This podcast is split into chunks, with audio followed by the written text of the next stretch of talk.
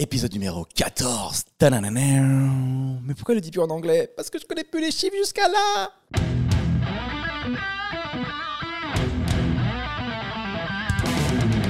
Bonjour tout le monde et bienvenue dans ce nouvel épisode du podcast dont tu es le héros.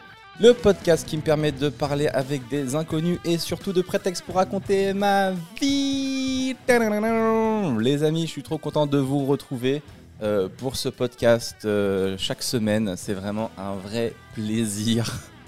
ok, c'est vrai que c'est pas chaque semaine du tout et que c'est beaucoup trop long, mais c'est mon rythme, le rythme de la vie. C'est vrai qu'en ce moment, je galérais un peu. Je glandais pas mal, mais là, ça y est, je me remets dans le travail. En fait, le travail, c'est comme euh, l'eau à la piscine, tu vois. Ça paraît froid, ça paraît relou. Il faut se plonger dedans, et après, c'est bon. On est bien. Donc ouais, j'espère que, que vous allez bien, j'espère que tout va bien. Moi, j'ai fait pas mal de sport. J'ai attaqué un petit régime. Je vais pas en parler dans cet épisode-là, mais il y a moyen que euh, plus tard, quand j'aurai fait un petit bilan de tout ça, là pour le moment, j'ai perdu 4 kilos. Ça se voit? Pas du tout. Euh, voilà, du sport, moins manger, mais j'ai un objectif de 8. Donc euh, voilà, je pense que dans un autre épisode, on fera un petit bilan et tout, ça peut être intéressant. Je vous donnerai mes techniques. En ce moment, j'ai un petit tantra qui est la faim est mon ami. Ça veut dire que quand j'ai faim, euh, ça veut dire que c'est positif. J'essaie de changer cette énergie, cette, ce, moment relou de quand à la dalle en truc positif. J'ai faim, mais tout va bien. J'ai faim, mais je me rapproche de mon objectif. J'ai faim, et après, je m'évanouis et, je me rapproche de mon objectif. Euh, on fait un petit retour de l'invité précédent. Vous avez, j'ai eu beaucoup de bons retours sur l'épisode d'avant. Moi aussi, c'est un épisode que j'ai particulièrement apprécié. On était avec Nabil, policier, euh, le genre de policier qu'on aimerait tous euh, rencontrer, qui est trop cool, qui est trop sympa, qui donne une très bonne image de la police. Il a réponse à tout, ce beau gosse. Et, et ce qui était trop cool, c'est que je lui ai posé toutes les questions qu'on aurait tous aimé poser à la police. Et pourquoi ils font ça? Et pourquoi là-bas ils sont méchants? Et pourquoi ils nous arrêtent à des trucs comme ça? Vous avez des quotas Vous avez des quotas Je suis sûr que vous avez des quotas. Et du coup, c'était trop bien parce qu'il répondait bien, etc. Et c'était trop intéressant comme échange. Et c'est vraiment pour ce genre euh, d'échange euh, que je fais ce podcast et j'ai pris beaucoup de plaisir. Donc, euh, merci pour, vos, pour vos retours. Il y a même sur Twitter des syndicats de police, je crois, qu'on qu'on repartageait le podcast en disant Regardez, enfin un policier qui parle sans langue de bois, qui donne une bonne image de la police et tout. Voilà, pour vous dire à quel point c'est rare. Quand ça arrive, ils le partagent. Vous avez vu ou pas? A aussi des gars bien. hein. Euh, comme d'hab, on se fait un petit brief euh, où je reviens sur les commentaires euh, dès l'épisode précédent. Alors, le commentaire qui a eu le plus de likes, c'est Farid Djemad qui m'a mis sur, sur YouTube. Il est temps d'accueillir notre héros de la semaine. Faux. Cette phrase laisse penser que tu postes un épisode par semaine, MDR. Épisode précédent le 6 février. Les semaines sont vachement longues dans ton monde, MDR 77. Voilà. Ben oui, je suis désolé. Et il y a Pascal qui a répondu Hé hé, c'est le temps réunionnais, ça fait zizir de le revoir. c'est vrai que je suis un peu à mon rythme, mais j'ai l'impression qu'on est comme des potes, tu vois. On se donne pas de nouvelles, mais euh, quand on se retrouve, on est content, quoi. On est content de se revoir. On a Christelle Espana qui dit Seb, pour revenir sur ton com où tu dis que tu galères en amour, ne t'inquiète pas, tu es beau comme un cœur, extrêmement drôle et tellement sincère. L'amour ne se cherche pas, il te tombe dessus quand tu t'y attends pas. Ton âme sœur est quelque part et tu sauras le reconnaître quand tu le rencontreras. Euh, merci Christelle pour ton commentaire, mais je me souviens pas du tout avoir dit que je galérais en amour. hein. Tout va bien, hein, franchement. Mais euh, c'est trop gentil de m'avoir encouragé euh, comme une mère qui encourage son enfant malade. T'inquiète pas, tu vas y arriver. T'es pas différent des autres. Il y a forcément quelqu'un qui va t'accepter. hein. On a Ludi163 qui dit Comme d'habitude, je prends du plaisir à écouter tes podcasts en télétravail. Ça remplace mes collègues qui racontent leur vie au bureau. J'adore ce que tu fais. J'attends qu'une seule chose c'est que tu viennes nous voir à Clermont-Ferrand. J'espère qu'on fait partie des villes où les gens te connaissent. En tout cas, de mon côté, je saoule tout le monde avec ma question. Tu connais Seb Mélia C'est adorable, merci beaucoup. Du coup, euh, mais euh, j'ai plein de dates de tournée qui vont reprendre là à partir du mois d'octobre et surtout beaucoup en janvier. Et je crois pas que Clermont-Ferrand euh, est dedans. Mais euh, viens à Paris, tu verras, c'est sympa. On a Jamal qui dit Salut Seb, toujours très sympa ces podcasts. Il en faudrait vraiment beaucoup plus des policiers de ce type pour redorer l'image de la police. Et bravo à vous deux d'avoir abordé certains thèmes sans langue de bois. Ben, j'avoue, s'ils étaient tous comme Nabil. euh. On a VBF16 qui dit J'ai lu un commentaire franchement désagréable pour toi, donc je voudrais te donner mon avis également. Waouh, qu'est-ce que ça va être? C'est un vrai plaisir d'écouter tes podcasts et de voir ce que tu partages sur les réseaux. Merci pour tout ça. Ah bah ça va, j'ai flippé. Pour ma part, le fait que tu donnes ton avis, c'est justement ce qui me plaît. On ne partage pas forcément les mêmes, mais tu essayes de développer les tiens, c'est cool. Ben ouais, je pense que c'est l'intérêt d'un podcast, on donne son avis euh, et après on débat, on échange et c'est comme ça que, l'échange est intéressant quoi. Sinon, euh, si tout le monde est du même côté, euh, ben on se branle. Après, ce qui est chiant, c'est quand l'échange, il est quand il y en a un qui veut convaincre l'autre. Ça, c'est plus relou. On a quoi? Azifati qui dit Nabil m'a grave donné envie de regarder le special de Delirious d'Eddie Murphy. D'accord, le spectacle d'Eddie Murphy Delirious. J'ai vu certains extraits, mais je n'avais pas trouvé le spectacle en entier. Il était sur Netflix à un moment. C'est un de mes préférés, euh, Asie. Je pense que tu vas kiffer. Ensuite, on a Angel qui dit C'est toujours trop mignon la façon dont Seb possède. Et pourquoi ceci? Et pourquoi cela? N'arrête jamais, s'il te plaît. C'est vrai que Nabil, mon gars, laisse tomber. Et pourquoi la police fait ça? Et pourquoi vous avez des grosses armes comme ça? Ça sert à quelque chose ou quoi?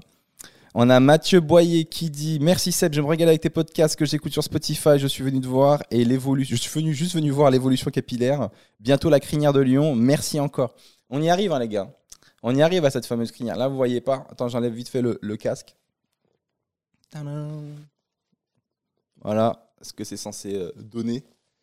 Et euh, je me fais euh, brûler euh, sur, Instagram tous les jours. Je reçois des messages. Pourquoi tes cheveux sont comme ça? Mais coupe tes cheveux. Eh, je t'aimais bien avant, mais en fait, t'es dégueulasse. Et beaucoup de messages sur les cheveux blancs, comme d'hab. Eh, mais tes cheveux, ils ont trop blanchi, mais c'est grave. Eh, mais fais une couleur, mais fais. Ben, je ne comprends pas. Moi, c'est le cycle de la vie, hein, les gars. J'ai jamais dit que j'étais immortel. Hein. Roulio qui nous dit J'adore Seb quand il parle en chantant, c'est-à-dire toutes les 5 minutes, c'est trop bien. Je sais pas trop de quoi tu parles. Galit qui dit ravi, ravi d'avoir enfin pu écouter, regarder ce nouvel épisode. J'ai beaucoup aimé. J'ai aussi aimé écouter ton avis sur Drôle d'ailleurs. Je suis curieuse de savoir à qui tu pensais quand tu disais que Bling existait. Euh, ouais, donc on revient sur la série Drôle qui était sur Netflix, une série qui euh, décrit euh, le monde du stand-up. Et pas mal de gens ont aimé. Moi, je fais partie des gens qui n'ont pas trop aimé la série, mais qui a adoré les acteurs, notamment l'acteur principal que je trouvais vraiment euh, rayonnant. Et il s'avère qu'il est venu voir mon spectacle quand j'étais au Trianon au mois de juin. Et du coup, on a pu discuter à la fin et tout. Et le mec est trop, trop cool, trop sympa. Et tu te dis, oh le bâtard, il a tout pour lui. Il joue bien, il fait du rap. Et franchement, son rap, il est cool aussi. Allez voir sur sa chaîne YouTube. Et, euh, et voilà, c'était vachement intéressant. Il m'a fait une remarque sur la série qui était assez cool. Lui, il a beaucoup aimé. Et il me disait peut-être juste le truc, c'est qu'ils n'auraient pas dû appeler la série drôle parce que euh, ça met la pression en fait. On s'attend à ce que ce soit vraiment drôle. Alors qu'en fait, c'est pas une série vraiment humoristique à proprement parler. C'est plus une série qui dépeint le monde du stand-up et, euh, cet univers quoi. Donc peut-être que le titre euh, fait, met un peu sur une fausse route. On a Pascal qui dit Salut, content de te revoir. J'aimerais que tu refasses 4 comiques dans le vent, mais à contresens. Moi, je lis à la place Salut, ravi de te revoir. Tu peux faire autre chose que ça. Merci. On a Franck qui dit marrant, moi je me dis souvent, ce n'est pas pour la vanne, je le dis vraiment, qu'un policier t'arrête rarement pour te féliciter sur l'excellence de ta conduite. En général, à moins qu'il t'arrive un problème et que tu aies besoin de leur aide, ce qui arrive pas tous les quatre matins pour la plupart des gens, tu n'as que des interactions négatives avec eux, du style amende, contrôle et compagnie. Du coup, forcément, euh, on les aime pas trop. Euh, j'avoue, c'est pas con, euh, Franck. C'est vrai que c'est peut-être pour ça qu'on a peut-être une mauvaise image de la police globalement c'est que c'est vrai qu'on a beaucoup d'interactions euh, négatives avec eux. Ils viennent jamais nous annoncer des bonnes nouvelles quand tu les vois. Du coup, j'ai une théorie. Je vous l'ai dit, vous me dites ce que vous en pensez, mais en gros, je me dis, la police, ils devraient continuer à faire leur travail, mais en plus, on devrait leur rajouter que c'est eux qui se déplacent chez les gens pour les annoncer quand ils ont gagné, pour leur annoncer quand ils ont gagné au loto. Comme ça, il peut y avoir aussi un truc de, si tu vois la police, peut-être t'as gagné au loto. Tu vois, quand ils arrivent, ils tapent à ta porte pour une perquise, tout, tout, tout, ouvrez et toi, tu es là, tu te dis, est-ce qu'ils sont là pour la drogue ou? Et après, tu te dis, ah, peut-être j'ai gagné. Ah, je peux pas vivre avec ce tout, faut que j'ouvre la porte. Et là, il te plaque au sol. Ah, en fait, j'ai perdu, putain. Je pense que ce sera un bon truc. On a Rim qui dit Travailler en écoutant Samélia, limite, je commence à apprécier mon travail, limite.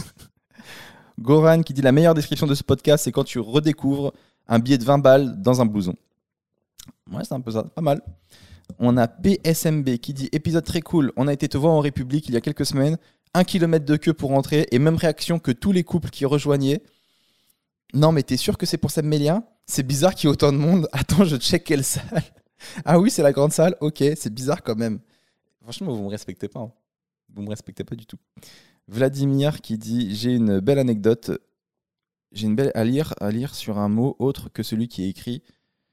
Ah oui, d'accord. En fait, on avait parlé du fait que des fois, moi, je, je crois que je dois être un peu dyslexique et il m'arrive très souvent de lire un autre mot à la place. Je vais sûrement passer pour un raciste. Quand j'étais, ça commence très mal. Quand j'étais jeune en colonie de vacances, on faisait un jeu où il fallait trouver des questions cachées, un jeu et des questions cachées un peu. Moi, j'ai lu un jeu déjà, je suis mal barré. Un peu partout dans le bâtiment. Et la première question sur laquelle j'étais tombé, c'était donner cinq noms d'arbres. Et j'ai lu donner cinq noms d'arabes. J'ai cherché pendant plus d'une heure des noms d'arabes avant de relire correctement. Il y a eu plusieurs lectures entre temps. Euh, moi, ce qui me choque là-dedans, c'est que tu as mis une heure à trouver cinq noms d'arabes. Mais après, il a mis dans les commentaires euh, qu'il habite en Suisse. Et du coup, il dit chez nous, euh, c'est moins fréquent. J'ai l'impression qu'on parle d'un épisode de météorologie. Non, les tornades et les arabes, c'est très rare ici. On a Jonathan qui nous dit Ah, comme toujours, j'attends avec impatience tes podcasts, c'est dingue. Comme à la fin de tes podcasts, j'imagine la suite avec tes invités. C'est Mélia. Alors, Nabil, c'était bien? Heureusement qu'on est, allé un peu léger autour de la police. Nabil, oui, je vais sûrement. J'avais peur que tu fasses dises une dinguerie. Bon, allez, on fait semblant qu'on reste en contact. C'est ça, ça marche, à toutes. C'est tellement la réalité. Et on finit avec Dylan qui nous dit Seb, ça fait 5 jours que j'ai la musique de Man on Fire dans la tête à cause de toi. Una palabra. Et le pire, c'est que j'ai pas la mélodie de la chanson originale, mais toi en train de chanter, c'est pas une critique, c'est mon esprit qui est à bout. Sinon, super podcast. Allez, on finit. Je te la remets une dernière fois dans la tête avec ma douce voix. Una palabra no dice nada. Y al mismo tiempo lo esconde todo. Igual que un vento que esconde el agua.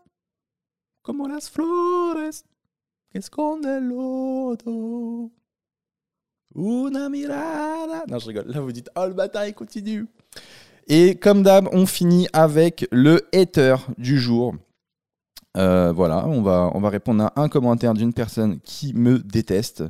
Et cette semaine, c'est Sidious Do qui a mis Alors, toi, mais sérieux, t'as un podcast de ouf avec tes comiques dans le vent, mais à contresens, et tu te dis Tiens, je vais faire un podcast tout pété avec des inconnus dont tout le monde se fout.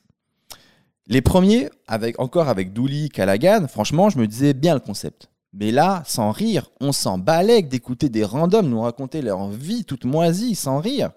Mais fais signe quand tu feras du contenu qui vaut la peine. Non, parce qu'à la base, je t'adore, mais là, non merci. Et il y a un gars qui a répondu, Nonem, Camille, on critique beaucoup Internet dans la vraie vie. C'est quand même beaucoup plus rare de rencontrer un con de cette qualité élevé au grain en plein air.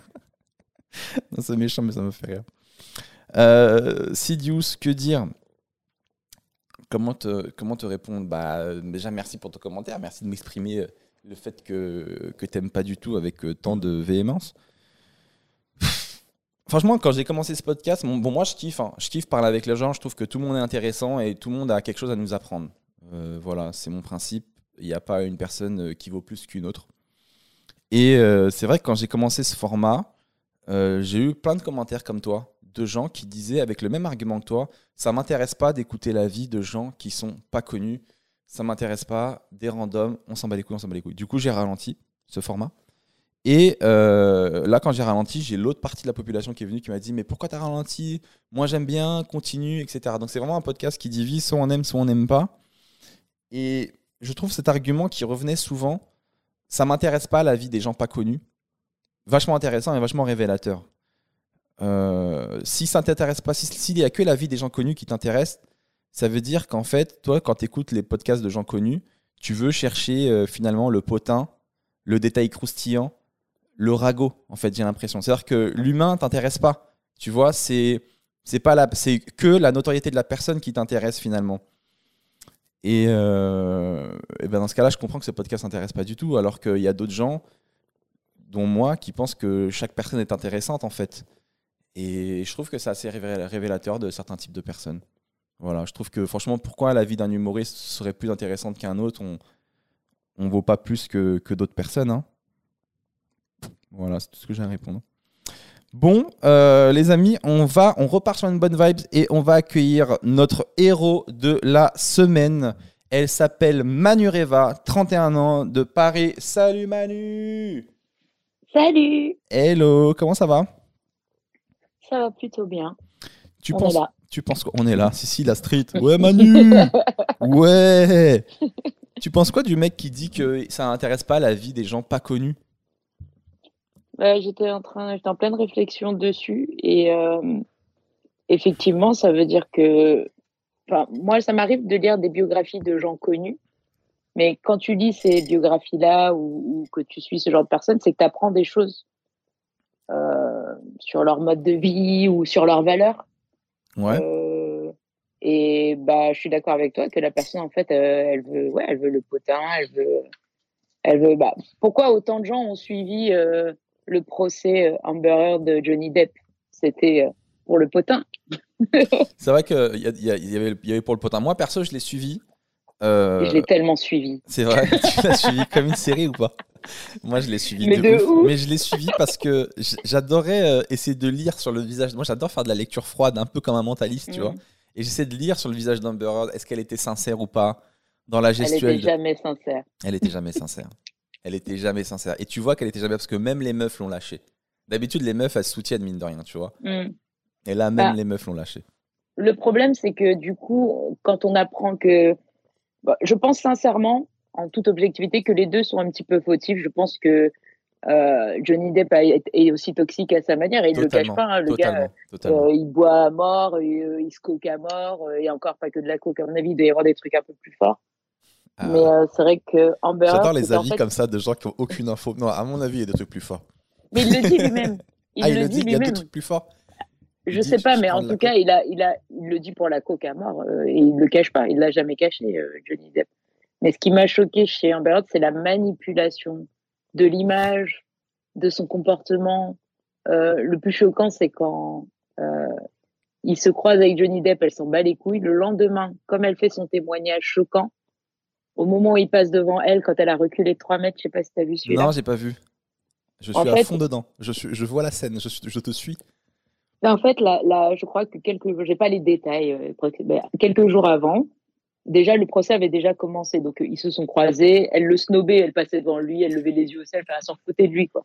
Elle Ouais. le calculait pas. ouais. Et le jour où elle a fait son fameux témoignage où elle parle de viol et beaucoup de violence, etc. Et ben Johnny Depp va pour sortir à la fin de son témoignage et il doit passer devant elle pour sortir.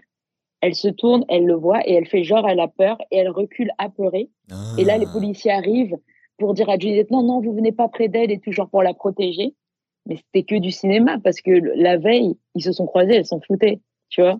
Et, euh, et ça, ça m'avait choqué, euh, sa manière de manipuler un peu les images, ce genre de choses, ou même ses réactions. Ah là là, mais je vais tellement regarder ce, ce, ce moment. Moi, comme tu dis, je suis totalement d'accord. Je pense que les deux sont toxiques, clairement, à leur Mm. manière. Les deux pour pas. Mais en fait, je pense que là où elle, elle a déconné, c'est que quand euh, vous êtes tous les deux fautifs, quand tu m'as fait du mal et je t'ai fait du mal, eh ben, on se sépare et on ferme notre gueule. Tu vois, t'étais pas plus clean que moi, donc ferme ta gueule. Mais elle, elle a été gourmande. Elle a dit, tu sais quoi, je vais Mm. profiter du mouvement MeToo et je vais te poucave et tu vas me donner de l'argent. Elle a été gourmande, alors qu'elle n'était pas clean non plus. Euh, elle a été trop gourmande en fait, euh, tout simplement. Je pense vraiment qu'il lui a fait du mal, mais je pense qu'elle lui en a fait aussi. Donc euh, quand t'es pas clean, tu fermes ta bouche. Et je pense surtout que c'est une personne toxique et elle a été toxique jusqu'au- bout. En fait, comme beaucoup de gens, quand ils se séparent, eh ben, il faut qu'ils fassent chier la personne alors que tu plus avec. Hmm. Et c'est là que tu vois que toute leur énergie passe dedans. Moi, je sais que même quelqu'un qui m'a fait du mal dans ma relation, je me sépare. Bon, ben, ma, ma revanche, en quelque sorte, ou mon énergie, ben, elle va être centrée sur moi, sur ce que je peux accomplir pour le futur. Ouais. Je m'en fous de la personne et de sa vie. Moi, justement, j'ai un détachement. Quand quelqu'un m'a déçu, j'ai un détachement total. J'en ai plus rien à foutre. Ouais. Euh, je- désolée, je- j'ai dit euh, des mots assez forts. Oh, t'as dit plus rien à si foutre. je peux, Eh, tu dis pas ça dans mon podcast. Tu dis pas ça, tu peux, dis pas je peux des dire des grands mots dans le podcast. Tu peux Mais dire genre, ce que j'ai tu 12 ans. veux. Ah, j'en ai plus rien à foutre. Je m'en bats les à couilles. Mais moi, je, euh, les gens toxiques dont je me suis séparé, je coupe les ponts. Et euh, par contre, euh, jamais ils ont essayé de me faire chier après. Y a pas de, ils sont pas revenus essayer de me casser les couilles. Moi, je dis allez, basta, t'es rayé, ciao. Et après, c'est tout. Il y a si, j'ai Ah, un moi, gars. Je Ouais. J'ai un gars qui tous les ans, il me tente, il tente un petit coup de fil. Je pense qu'il doit pas avoir de potes Et du coup, euh, il doit être tout seul, tu vois. Les gens toxiques, ils ont, franchement, ils se servent toujours des autres et en vrai, ils n'ont pas vraiment de vrais potes. Exactement. Et je pense qu'il doit être solo. Il repense à l'époque où on tapait des bars, à l'époque où on traînait ensemble et tout. Et je pense tous les ans, il tente. Et moi, je réponds à parce que je sais que c'est que des problèmes. Je, genre, je vois le numéro affiché, je vois ah, les problèmes, je réponds pas. Non, mais je vois ce que tu veux dire. Bah, ça marche aussi en amitié. C'est-à-dire que après, quand on dit euh, mettre la, elle, Amber il y avait des histoires d'argent aussi. Enfin, dans ce milieu-là, c'est encore autre chose, des, histoires de réputation et d'argent. Mais dans notre vie à nous, normale, c'est c'est l'équivalent de bah t'as as la personne qui t'a fait chier en soirée et puis elle va parler de mal euh, à tout le monde dans la soirée sur toi, alors qu'au final, euh, bah, c'est ce comportement-là toxique là où, où qui va se retrouver dès qu'elle est en position de force sur toi, bah t'écraser en fait, te rabaisser, t'écraser. Et c'est triste. Et je dis que Écraser les gens, c'est nul. Ouais. Écraser les gens, c'est pas une bonne chose, d'accord? Retenez bien ça, tous les toxiques. On vous a à l'œil. Manu Reva. Et, les violences conjugales, c'est mal aussi. Voilà, je, je vais le dire. voilà, une bonne chose. On le dit pas assez. Manu Reva, prénom euh, tahitien. Mais tu es d'origine kanak. Oui. Je sais pas, c'est quoi kanak? Kanak, c'est les habitants natifs de la Nouvelle-Calédonie. Ah, c'est pas des gens qui font un peu des bêtises, des vieilles canaks. c'est pas des knackis, c'est pas des knackis non plus. C'est pas des knackis, d'accord. Euh, Nouvelle-Calédonie, ok. Et tu m'as dit que tu as grandi en Guyane française. Euh, exact, ouais, c'est un bordel, je sais. C'est compliqué. Mais jusqu'à quel âge tu as été là-bas? De mes 5 ans jusqu'à euh, mes 17 ans, 18 ans quand je suis partie à Paris, direct. Jusqu'à tes 18 ans Ah ouais, donc tu as quand même vécu une grande partie de ta vie en Guyane française alors? Une très grande partie de ma vie, oui. Ça parle français là-bas? Euh, Français, créole, comme la Réunion. Mais c'est pas le même créole. Voilà, parce que tu m'as dit comme la Réunion. Le créole de la Réunion, enfin, euh, c'est pas du tout euh, péjoratif, mais ça me fait rire parce que. Ouais, alors il y a toujours un truc négatif, après, c'est pas du tout péjoratif. Non, ça va forcément être péjoratif. Pas non, c'est pas de la négation, parce qu'en fait, les sonorités me surprennent. C'est pas le même créole que j'ai l'habitude d'entendre. Du coup, ça me fait rigoler. Bah ouais, mais pareil que le euh, créole euh, Guada, euh, Martinique, etc. Ouais, toi aussi, quand tu l'entends, ça doit te faire bizarre. Bah, je comprends pas en fait. Ah, tu le comprends pas du tout Non, je comprends vite fait, mais c'est pas du tout le même. Ouais, c'est vrai qu'il bah, y a quand même des ressemblances, tu vois. Bah, il y a pas longtemps, j'ai écouté bah, un podcast où il y avait un réunionnais qui, parlait créole réunionnais et je comprenais tout. Hein. Sérieux? Mais je suis d'accord que c'est très différent. Bah moi, je vais écouter un podcast avec des de Guyane français où ils parlent le, créole de la Guyane française et on va voir si je comprends tout ou pas. On va voir. je t'ai laissé perplexe sur cette réflexion. qu'est-ce qu'il dit? Parce que je me suis dit, est-ce qu'il me copie? Oui, je te copie. je suis un troll, évidemment. Euh... Non, en fait, en vérité, je vais, je vais pas mentir, je, je parle pas vraiment hyper bien le créole, mais je le comprends bien quand même. Tu as vécu jusqu'à tes 18 ans là-bas? Ouais, mais j'ai pas, j'ai jamais eu le réflexe de parler parce que j'ai toujours peur de faire une connerie, tu sais, genre, euh, je sais pas comment dire, mais c'est pas un blocage, mais c'est juste que, voilà, je le comprends, mais, ce blocage je vais pas parler spontanément. Moi, je laisse blocage avec le créole réunionnais. Je le parle pas parce mm. que, bah, franchement, ça va pas être naturel, ça va être euh, dégueulasse et euh, ça sert à rien. Même Aussi, on le parle pas dans mon foyer, moi personnellement. Ma mère, elle, elle, elle, elle connaît des mots et des expressions comme, comme moi mais elle va, on va pas le parler spontanément entre nous, tu vois. C'était surtout avec mes amis à l'école que j'entendais le créole. Mais quand tu grandis là-bas et tout, c'est marrant que dans ton foyer, ils, en ils parlent pas. Quand ta famille est de là-bas, tout le monde est de là-bas et tout, c'est ouf. Bah, après, ma mère, elle a, amené sa, elle a amené sa propre culture aussi, tu vois. À la base, elle n'est pas créole. Même si elle est tombée ah, amoureuse de la Guyane, ma mère n'est pas créole, elle est kanak. Elle est arrivée là-bas à quel âge, elle? Euh, bah, Quand j'avais 5 ans, donc elle, elle avait 31. Euh, D'accord, ok. Ok, c'est pas, pas quelqu'un de là-bas. Ok, j'avais, capté cette info. J'ai pas, j'avais oublié. Bah, en fait, à la base, pour raconter un petit peu, euh, ma mère s'est, on s'est séparé de mon père. Je devais avoir un an. Et euh, elle n'a pas très bien vécu la rupture. Et elle, ça faisait longtemps qu'elle avait des envies de, de voyage, mais vraiment profondément ancrées. Et elle voulait vraiment partir de la France, en fait. Et son objectif premier, c'était d'aller en Nouvelle-Calédonie.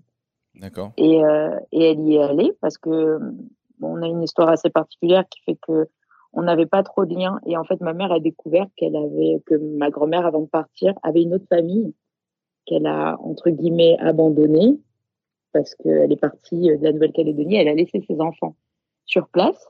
Donc, ma mère a découvert qu'elle avait euh, des frères et sœurs sur place et elle a voulu y aller. Et son objectif premier, c'était d'habiter là-bas. D'accord. Et, euh, et finalement, ça ne s'est pas fait. Euh, je pense aussi, euh, quand nous, on vient d'une tribu. Cette phrase, elle est folle. D'une jamais- tribu kazakh. Il n'y a jamais mais personne réel. qui m'a dit ça en français, en plus. Et Nous, on vient d'une tribu. Bah, ce truc-là, ça m'a bercé parce que j'ai un, j'ai un rapport à la spiritualité, aux plantes, euh, que m'a transmis un peu quand même ma grand-mère, d'une certaine manière. Et c'est vrai que ma mère, à la base, voilà, voulait habiter en Nouvelle-Calédonie, mais en fait, je pense que le choc un peu des traditions, parce que euh, en tribu, il y a beaucoup de règles à respecter. C'est-à-dire que tu fais partie de la tribu, la tribu fait partie de toi, tu donnes et tu reçois. Mais euh, tu, tu peux pas, par exemple, je- on ne pourrait pas habiter en Nouvelle-Calédonie et ignorer euh, notre famille, en fait. Les C'est règles de pas la tribu. possible. Enfin, C'est quoi le nom ce de ta tribu? vraiment. Je, alors, je ne connais pas le nom de la tribu. Oh. Je sais que je sais que le chef de la tribu, c'est le frère de ma mère, le grand frère, donc le premier enfant de ma grand-mère, qui est guérisseur aussi. Il est Et, guérisseur. euh, et moi, je n'y suis jamais allée personnellement, parce que si j'y vais, il faut que je sois plus ou moins accompagnée de ma mère pour qu'elle euh, qu'on fasse tous les, toutes les étapes à respecter pour rencontrer euh, bah, le chef. Wow. Mais ma mère m'a dit que le chef de la tribu, qui est son demi-frère, son grand frère, elle m'a dit que c'était quelqu'un d'extrêmement intelligent, qui avait énormément de connaissances sur, euh, sur plein de choses, en fait. Enfin, c'était quelqu'un de très, très érudit. Et, euh, et j'ai vraiment hâte d'y aller un jour et de rencontrer ma famille parce que j'y suis jamais allée et c'est vrai qu'un jour ça se fera. Mais euh, Bah ouais, c'est les sûr. moyens, bah, les finances nous manquent pour l'instant, mais on, on a prévu. C'est prévu. Quand tu dis nous, tu parles de qui, du coup Toi et ta mère? Euh, J'aimerais y aller avec ma mère et euh, ma, ma cousine, donc la, la fille de la sœur de ma mère. Ok. Bah franchement, ouais, hein, c'est important de savoir d'où on vient et tout, connaître sa famille. Je te, Bah je te- oui, je te- surtout que te c'est dis mes, c'est mes origines. Je te dis ça, mais moi j'ai de la famille en, en Sicile, en, en Italie. Je n'ai jamais Ah ouais été. Je suis pas du tout proche. Je suis vraiment typiquement le genre de gars qui a de la MIFA. Même à La Réunion, j'ai de, la- j'ai de la famille à des endroits et, et je crois que j'ai jamais été. Mais parce que je suis timide et je n'aime pas aller vers des gens que je connais pas, on n'a pas de lien, mais on est censé Et avoir c'est un lien. particulier, même, même là j'ai une pression parce que, en gros, ma mère m'a fait comprendre et même ma grand-mère que si, si on y va, il y a tellement de choses à respecter que je ne connais pas. Et je pense que c'est peut-être le choc de tous ces trucs-là qui a fait bizarre à ma mère qui est pas, au final, a grandi en France, tu vois. Et euh, je sais pas si toi ça te fait ça, mais tu sais, t'as ce- sentiment d'être étranger dans son pays d'origine. Bah oui, Je pense que beaucoup de gens Bah, c'est la vivent ça, vérité, mais ça fait trop bizarre, quoi. c'est ce que t'es au final. La vérité, c'est ce que t'es. C'est que c'est qu'un pays. métisse. Manureva. Donc ta mère, elle aimait les voyages. D'ailleurs, elle t'a appelé Manureva comme le nom du bateau. J'aime beaucoup ce Alors prénom. non, c'est même pas ma mère, c'est mon père. Je sais pas ce qui se passe. C'est ton père qui a choisi? Oui, pas eu il a de fait ouais, il est concertation? grave beau ce bateau, je vais appeler ma fille comme le bateau. Waouh Il hésitait entre ça ou Ferrari. Et il a dit, vas-y, euh, on part sur un bateau. Et il s'est dit, si c'est un garçon, Manurevo. Manurevo, j'aime beaucoup. Manurevo.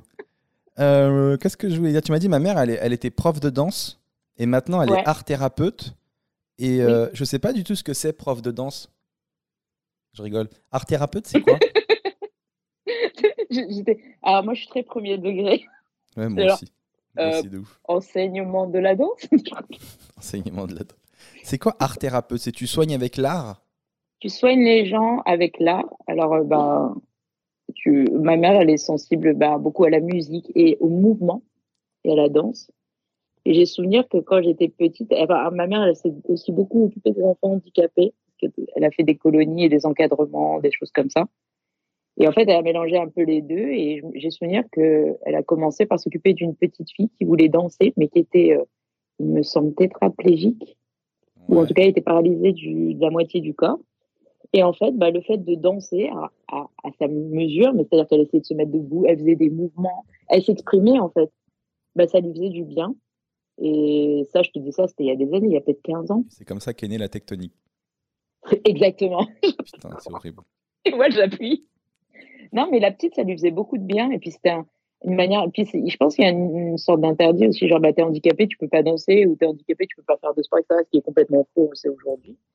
Et en fait, ma mère, elle fait ça, effectivement. Elle soigne euh, Mais euh, attends, avec l'art. elle, euh, qu'elle, qu'elle- qu'elle encourage des gens handicapés à danser, à se libérer, à kiffer leur life? Ok. Maintenant, de là à ce qu'on appelle ça soigner, c'est peut-être pas. C'est peut-être. Est-ce que c'est pas un grand pas Je veux dire, Est-ce qu'il y, a un- pense un- que- est-ce qu'il y a un des handicapés qui, à la fin, a remarché? Est-ce qu'il y en a un Mm. euh, qui a guéri? Je pense que le mot thérapeute, il est peut-être. euh, Alors, je, vois, je comprends ce que tu veux dire et je pense qu'il y a beaucoup de gens qui ont euh, un- un- une image biaisée de l'art-thérapie. Pour moi, l'art-thérapie, ce n'est pas une médecine, c'est un accompagnement.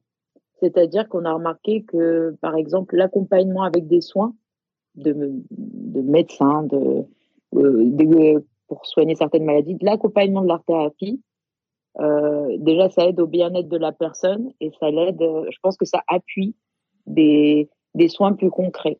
C'est un accompagnement en plus, mais qui peut faire une grosse différence, je pense, parce que ça joue sur le moral, en fait. hmm. Oui, c'était prouvé que le moral, c'est vachement important dans la, dans la guérison. Bah oui, bah oui, oui, complètement. Puis surtout, l'art-thérapie, c'est, euh, ben, il y a de plus en plus d'accompagnement, ne serait-ce que dans des EHPAD, euh, où on pousse les personnes âgées bah, à peindre ou à faire des choses comme ça que au lieu de faire des mots croisés, par exemple, ce qui est Ouais. bien aussi, mais voilà. Mais le fait de s'exprimer par l'art, pour moi, c'est hyper important. Je pense que tout le monde, dans sa vie, a besoin d'une expression artistique, mais ça peut être n'importe quoi. Pour moi, la cuisine, ça peut être une forme d'art. Ouais, bien sûr. Et je pense que tout le monde a besoin d'au moins un truc à lui, comme ça, euh, dans sa vie, pour... euh, Dans l'art, pour se développer personnellement. Et tu m'as- exactement. mais ouais. paradoxalement à ça, tu m'as dit je déteste les performances art- artistiques. Alors ça, c'est autre chose. C'est du bullshit pour moi. C'est du Je bullshit. déteste. Bah, bah, moi, j'ai fait, j'ai fait des études artistiques, donc j'ai fait beaucoup d'histoire de l'art et on parle beaucoup des happenings. Et il y a un type d'art qui m'énerve, Ouais. ce genre de, de conneries là où, où euh, alors, euh, c'était quoi le truc? J'ai scotché une banane au mur. J'allais t'en parler. Déjà, toi, tu m'as Oh mis les artistes qui font caca sur des toiles. Mais je n'ai Alors jamais oui, vu non, ça mais de j'en ma ai plein, vie. parce que chaque fois je vois un truc comme ça, parce que euh, souvent il y a des gens, ils m'en parlent, ils me disent, bah toi, t'es es un peu dans l'art, donc tu dois bien aimer. Je fais, pardon, je déteste. Parce qu'en fait, c'est, euh, comment on appelle ça? De la branlette intellectuelle. Voilà. Ouais, bah. C'est ça que je cherchais comme mot, bah, comme, euh, comme dans l'écriture, dans plein de trucs. Le coup de la banane, alors, le mec La scotche banane. une banane au mur. Et il a vendu Quelle ça 100 horreur. 000 euros, je crois, non C'est ça? Il a vendu ça super cher. Et c'est genre, ouais, c'est des artistes subve- subversifs. Ils sont trop rebelles, mais comment ça m'énerve Ah, mais moi, je l'admire. C'est un génie. C'est un génie. Il a Alors- scotché une banane et il l'a vendu 100 000 balles. Mais En fait, le truc, c'est que non, c'est pas un génie. C'est un génie si tu es le premier à le faire. C'est un génie de Si la tu le fais juste après, c'est foutu. Ah, c'était même, merde, c'était pas le premier, le gars? Bah, bah, il faut que tu sois le premier, en tout cas, à faire parler de toi là-dessus. Parce que si tu refais derrière, on va juste dire, bah, t'as copié. Tu vois, alors C'était le premier, je crois, à avoir scotché une banane, ce gars-là. Je sais pas, mais il m'a vénère. Mais attends, est-ce qu'il n'y avait pas aussi cette suite de. Il vend le tableau, il vend un tableau avec une banane scotchée, et après il dit c'est une œuvre éphémère, et il a déscotché la banane, il l'a mangée. Pas Alors non. T'as pas vu Il n'y a, y a t'explique pas une suite de ça? Ah, dis-moi. Ah, effectivement. Alors, donc, il scotche la banane. En gros, c'est le délire de dire qui. Ça existe depuis hyper longtemps, ce genre de délire. C'est genre pour dire qu'est-ce qui définit une œuvre d'art? Au début, c'était ça la question que se posaient les artistes. Qu'est-ce qui fait que ça, c'est une œuvre d'art et ça, ça ne l'est pas? Qu'est-ce qui fait qu'un un tag dans la rue, c'est pas une œuvre d'art et un, tableau de Léonard de Vinci, c'est euh, une œuvre d'art? Parce que c'est le public, en fait, qui le décide. Et le mec, donc, scotche sa banane et il dit, bah, du coup, moi, j'ai décidé que ça, ce serait une œuvre d'art et les gens derrière le suivent. Le public dit, bah oui, c'est de l'art. Ouais, Et ouais. après, genre, le délire, c'est qu'il y a un autre artiste. Donc, après que le gars est vendu, je tiens à préciser. hein. Donc, c'est-à-dire qu'il y a vraiment des gens. En fait, je pense que ce qui m'énerve dans ce délire-là, c'est le gaspillage de l'argent monstrueux qu'il y a derrière. Ouais. Donc, euh, après l'avoir vendu, un autre artiste a, pour rigoler, euh, descotché la banane et l'a mangée. Et il y a des gens qui ont écrit des papiers là-dessus, des, des, des reporters, c'était genre, mais ça veut dire que là, en fait, c'est énorme parce que l'artiste mange sa propre œuvre, mais c'est incroyable. Non, c'est de la merde. C'est de la merde. Vous allez, en fait, tu sais, c'est genre, on dirait les profs de français quand ouais, ils lisent un passage et qu'ils te disent, mais l'artiste, il a voulu faire ça. Alors que peut-être ouais. que non. Peut-être qu'il a fait ça par, par instinct. Il a fait ça par instinct et, et, et les gens derrière font des spéculations. Voilà, je pense qu'il y a des artistes qui calculent tout, mais il y a des trucs comme ça, ça m'énerve. Et il y en a, il y en a un horrible, ça va te choquer ce que je vais dire. Je crois que c'est à Paris d'ailleurs, il y a quelques années. Alors le délire de la meuf, c'était donc de se mettre en public. Donc forcément, il faut que ce soit fait en public, Je ce sais, genre je de sais délire. ce que tu vas dire. Je sais ce que tu vas dire. Alors elle s'agenouille, elle met des œufs remplis de peinture dans sa chatte, elle pousse. Ah non, je t'ai pas s'écrase sur une ça. toile et elle vend ça euh, cher. Quelle horreur. Ah ok, moi j'avais l'idée de la meuf qui était assise sur une chaise et qui disait vous pouvez visiter mon vagin. Et euh, non, mais c'est pas une blague, c'est pas un truc porno. Je vous jure que C'est un peu le même délire. Je viens de le c'est un peu décrire un peu, un peu chelou. Mais genre, il y a des gens qui font la queue et elle, elle a les jambes écartées. Et tu peux, je crois que tu peux pas toucher, juste tu t'aimas. Et elle dit voilà, je suis une œuvre d'art, euh, visitez mon vagin. Un truc dans le genre. J'ai vu ça Voilà, sur. c'est genre, un C'est trop rebelle, c'est trop subversif. Et ça, ça m'énerve parce que bah, c'est. En fait, je vois des gens, des artistes se casser la tête à passer des heures à faire des trucs et ça marche pas parce que bah, ils ont pas le buzz, ils ont pas le truc. Et tu vois ça, c'est de la merde. Mais en plus, en général, c'est pas l'artiste, il est connu pour ça, mais il fait plein d'autres choses à côté. Mais en général, il est connu que pour ça. Mm, mm. C'est encore plus dommage, je trouve. Bah, ce genre d'art, ça m'énerve. Mais finalement, ces gens-là, euh, est-ce qu'on peut vraiment dire que c'est des artistes? Parce que j'ai l'impression qu'ils sont plus à la recherche du buzz, euh, qu'on parle d'eux, etc. En fait, c'est- du happening, ça s'appelle du happening. C'est en gros, il faut faire le show, tu vois. Et ça existe depuis super longtemps, en fait, ce, euh, ce truc de réflexion autour de l'art. Euh, euh, bah, t'as le carré blanc sur fond blanc. Et ça, C'est quoi le carré toile blanc sur fond blanc? C'est alors, ah, putain, je sais plus quel artiste. C'est juste une toile blanche, en fait. mais- Ah ouais, c'est ça, en fait, ça s'appelle carré blanc sur fond blanc. Donc, c'est un carré blanc peint sur euh, un carré blanc. Et ça se vend des millions. Ah putain, je vous admire. Vous êtes des putains de génies. Il y a des gens, c'est des Et un- génies. Et mais c'est ça, mais il y a un artiste français. Alors je crois, non, c'est pas un français. Je crois que c'est un anglais. Et le gars, en fait, son délire, c'est qu'il était fasciné par les cacas, par les excréments. Et il avait créé une machine à digérer qui fabriquait ses propres cacas. Et, euh, et il vendait donc dans des bocaux euh, des étrons. Waouh. Non mais là, ça me dégoûte. Ça, c'est même plus de, c'est même plus de l'art. On n'est plus dans l'art. On est juste dans une espèce de. Bah, pour certaines personnes, c'est de l'art. Pour moi, ça ne l'est pas. Tu vois. Le musée. Bah, c'est, bah, tu, c'est, quoi fais- C'est, c'est Ru- Ruby, je sais pas quoi, là, qui vendait l'eau de son bain, en fait, à la copine américaine. Ouais, j'avais vu ça. Une petite meuf euh, qui vendait l'eau bain. pour moi, c'est ça, en fait, l'happening de l'art du Après, boutique, c'est ça euh, pour moi. C'était une eau qui était plutôt propre. hein. Moi, j'ai reçu un petit flacon et euh, ça T'as va. commandé. C'est pas vrai. T'as commandé. Non, non, j'ai pas commandé. Ça Ah va. À vous, dis la vérité. Ok, j'avoue, un petit flacon euh, pour, euh, voilà, pour être un peu plus proche de Ruby, quoi. Euh, Manu Revo, tu m'as donné une info qui était assez intéressante. Tu m'as dit je me, je me suis converti à l'islam il y a trois ans. Euh, Euh, exactement.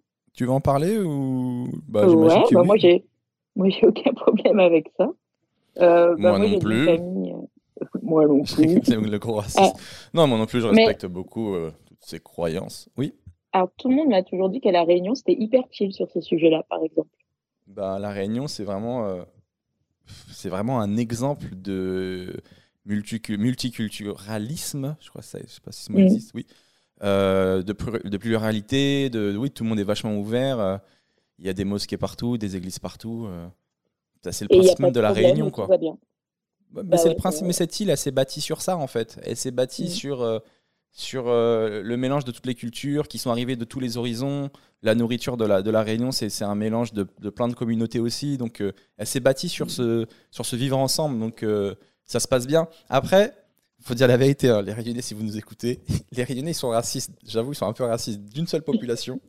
C'est les, Ok. Comor- c'est les Comoriens. Ils détestent Oh. les Comoriens qui, d'après ce que j'ai compris, viennent à La Réunion, ils naissent, ils font naître leur enfant là-bas pour être français, pour toucher de l'argent, et, et je sais pas trop, ils volent des trucs parce qu'ils n'ont pas d'argent.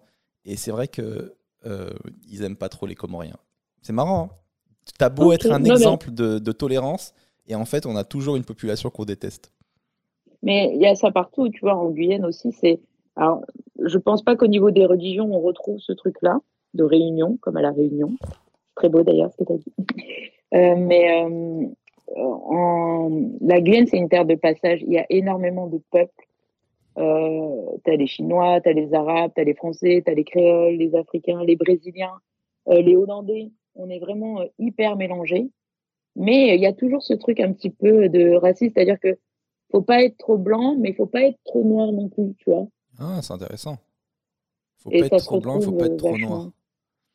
Et euh, pour en revenir à la religion, je trouve ça. Enfin, moi, je vais pas mentir, ça n'a pas été facile quand je me suis convertie, parce que bah, déjà, je viens d'une famille qui est à la base catholique. Ouais, D'accord, donc toi à la base, t'es catholique. Donc tu t'es Alors, converti ça- pour quel. euh, Certains membres de la famille sont catholiques, mais euh, catholiques tranquilles, c'est-à-dire que Attends, mais pourquoi ça n'a pas été facile pour toi de te convertir en fait? Euh, ça n'a pas été facile parce que ben, j'ai senti une grande incompréhension de la part de ma famille. Hmm. qui comprenaient pas pourquoi. Et euh, moi, je pars du principe que la religion, c'est c'est l'intime. C'est pas forcément familial, mais c'est intime. En fait, c'est soi avec soi-même. Je suis d'accord. Euh, quand, quand je prie, ou les habitudes alimentaires que j'ai, ou, ou, mes habitudes le matin et le soir, bah, ça me regarde moi avec moi-même, en fait, au final. Ouais. Et euh, et il y a eu une incompréhension euh, de ce côté-là, donc ça a été difficile, mais j'ai pris le temps de. Puis j'ai eu un, un, moment de rejet aussi, parce que j'ai l'impression que personne ne me comprenait. Et du coup, bah, je rejetais tout le monde et c'est un peu aussi de ma faute. Mais euh, au final, voilà, comme je dis, ça regarde moi avec moi-même et euh, et, euh, et au final, ça m'a apporté tellement de choses que ça a été un chemin un peu étrange, mais, mais bénéfique. Ça a amélioré ma vie. Exactement. Mais c'était quoi là Qu'est-ce qui t'a motivé à la base à te convertir, à quitter? Déjà, il y a deux, il y a deux trucs. Est-ce que tu l'as fait Est-ce que tu étais déçu de ton ancienne religion? Mmh. Non, pas vraiment. C'est juste que j'allais de temps en temps à l'église et je priais euh, pour moi-même comme j'avais appris, quoi. Mais ça n'exauçait euh... jamais tes vœux. du coup, je, vais, aller demander à quelqu'un d'autre. Non, ça se passait plutôt bien, mais c'est juste que quand j'ai découvert, en fait, je, euh, un jour, bah, j'ai rencontré des gens avec qui je travaillais qui, qui allaient souvent à la mosquée. Ouais. Et, euh, et je me suis dit, tiens, j'ai l'impression qu'ils ont un truc que j'ai pas dans, dans la manière d'être dans la religion, dans la, de se retrouver et partager des choses avec euh, d'autres personnes, ou même eux. Enfin, j'ai l'impression qu'ils avaient une sérénité que j'avais pas.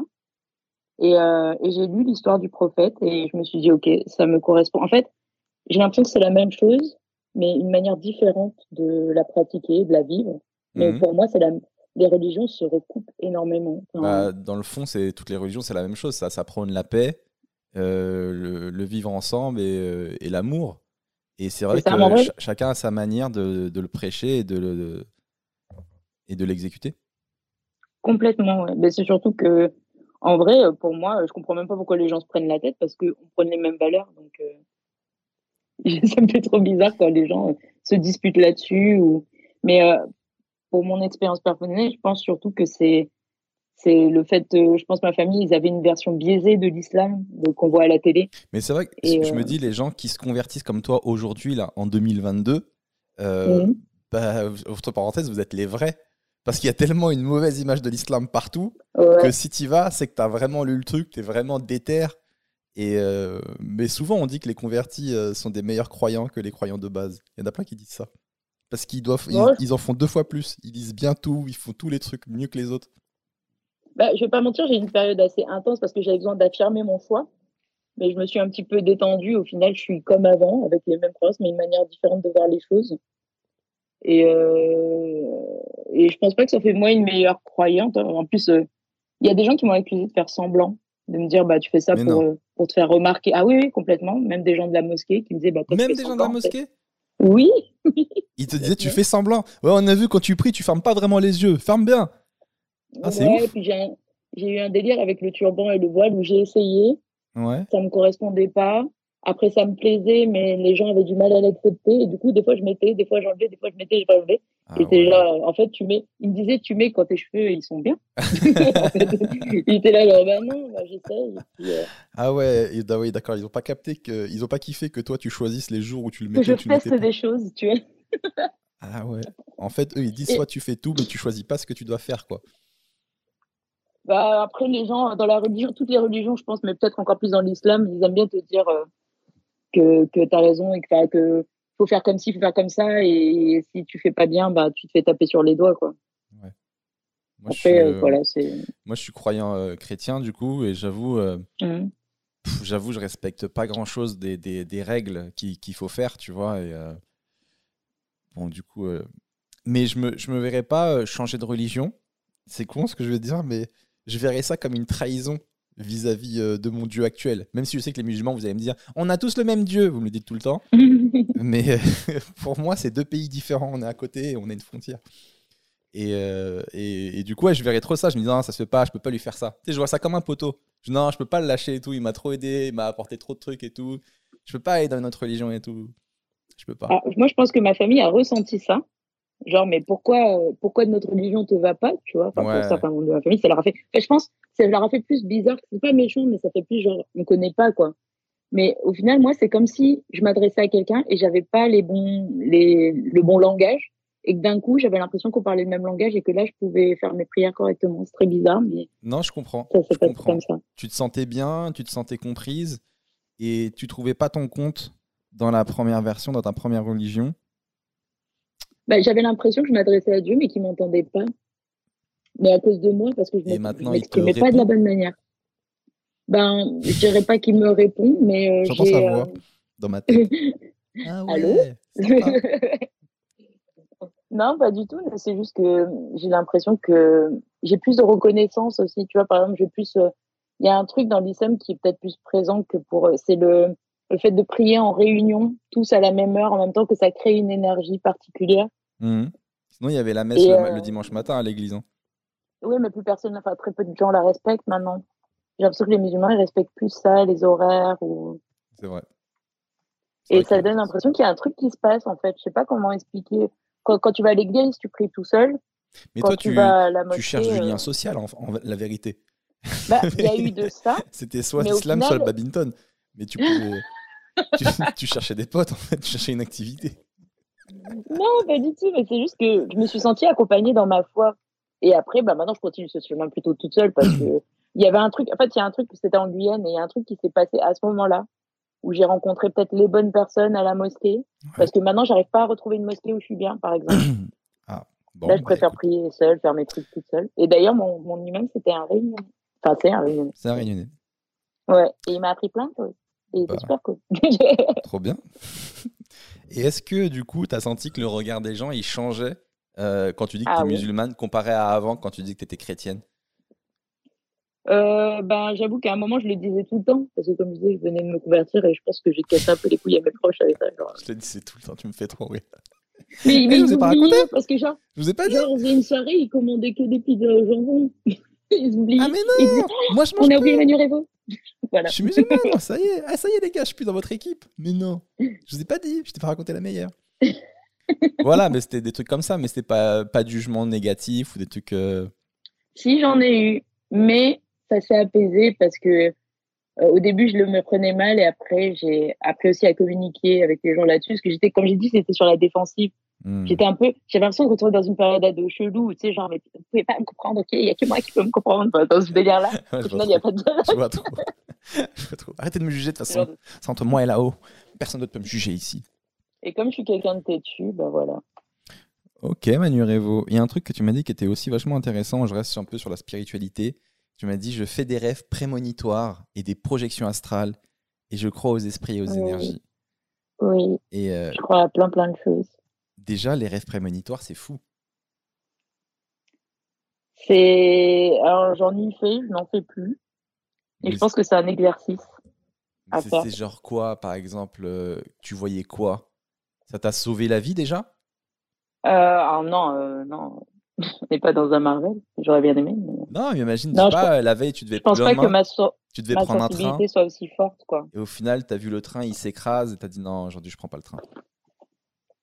Mmh, alors, j'ai des pressentiments comme ça, des fois plus des pressentiments bizarres, mais bon, ça, je pense que tout le monde en a. Je sais pas si toi, t'en as, des pressentiments de ce genre-là. Moi, j'ai beaucoup d'intuition. Et euh, avec mon ex, avant que ça se termine, l'année avant, que, euh, je sais pas pourquoi, j'arrêtais pas de rêver qu'elle m'abandonnait. Je disais, putain, et dans différents pays. Putain, j'ai rêvé que tu m'avais abandonné là. J'ai putain, j'ai rêvé que tu m'avais abandonné là. Arrêté pas de lui dire, putain, j'ai rêvé que tu m'avais abandonné. Et je crois que cette dernière année-là, elle, elle, se posait des questions, elle, elle, envisageait euh, la fin du truc, tu vois. Et que je pense que inconsciemment, je le ressentais. Et j'arrêtais pas de rêver qu'elle m'abandonnait. Et elle me disait, ben non, c'est une grosse mytho. dans sa tête, elle faisait des grands plans pour m'abandonner vraiment. Non, pas du oh. tout. Mais du coup, ce qui veut dire que toi, quand tu as des intuitions, tu arrives à les écouter tu arrives à les identifier Est-ce que c'est ça le plus dur. Je pense que tout le monde a des genres d'intuitions comme ça, mais des fois on se dit, bah, c'est juste une pensée comme ça. On parle d'intuition ou on parle de rêve? Pour moi, c'est pas alors, pareil. Moi, j'ai un gros truc dans les rêves, parce que déjà, je rêve énormément. Je fais des rêves euh, très étranges, où, euh, alors déjà, euh, au niveau prémonition, il y a un rêve qui m'a marqué, où c'était, bah, j'étais jeune, j'avais quoi 14-15 ans. Et tu sais, c'est la période des forums et tu commences à discuter avec, tu faire un peu des amitiés sur Internet. Ouais. Et euh, ben moi, bah, j'avais pas trop d'amis quand j'étais jeune. Enfin, c'était pas très. J'avais quelques amis, mais voilà, j'étais plutôt euh, souvent seule. Et euh, je commence à parler avec une meuf qui s'appelle euh, Johanna. Ouais. Johanna, si tu nous écoutes, je sais pas, on sait jamais. Elle est à Paris, donc on s'est jamais revus, mais bon, bref. Et on discutait tout le temps. Genre, on était hyper proches, genre, best friend, très bizarre. Mais en même temps, on, dis- on s'appelait on, par téléphone et tout, on discutait, on racontait nos vies, genre vraiment comme deux copines.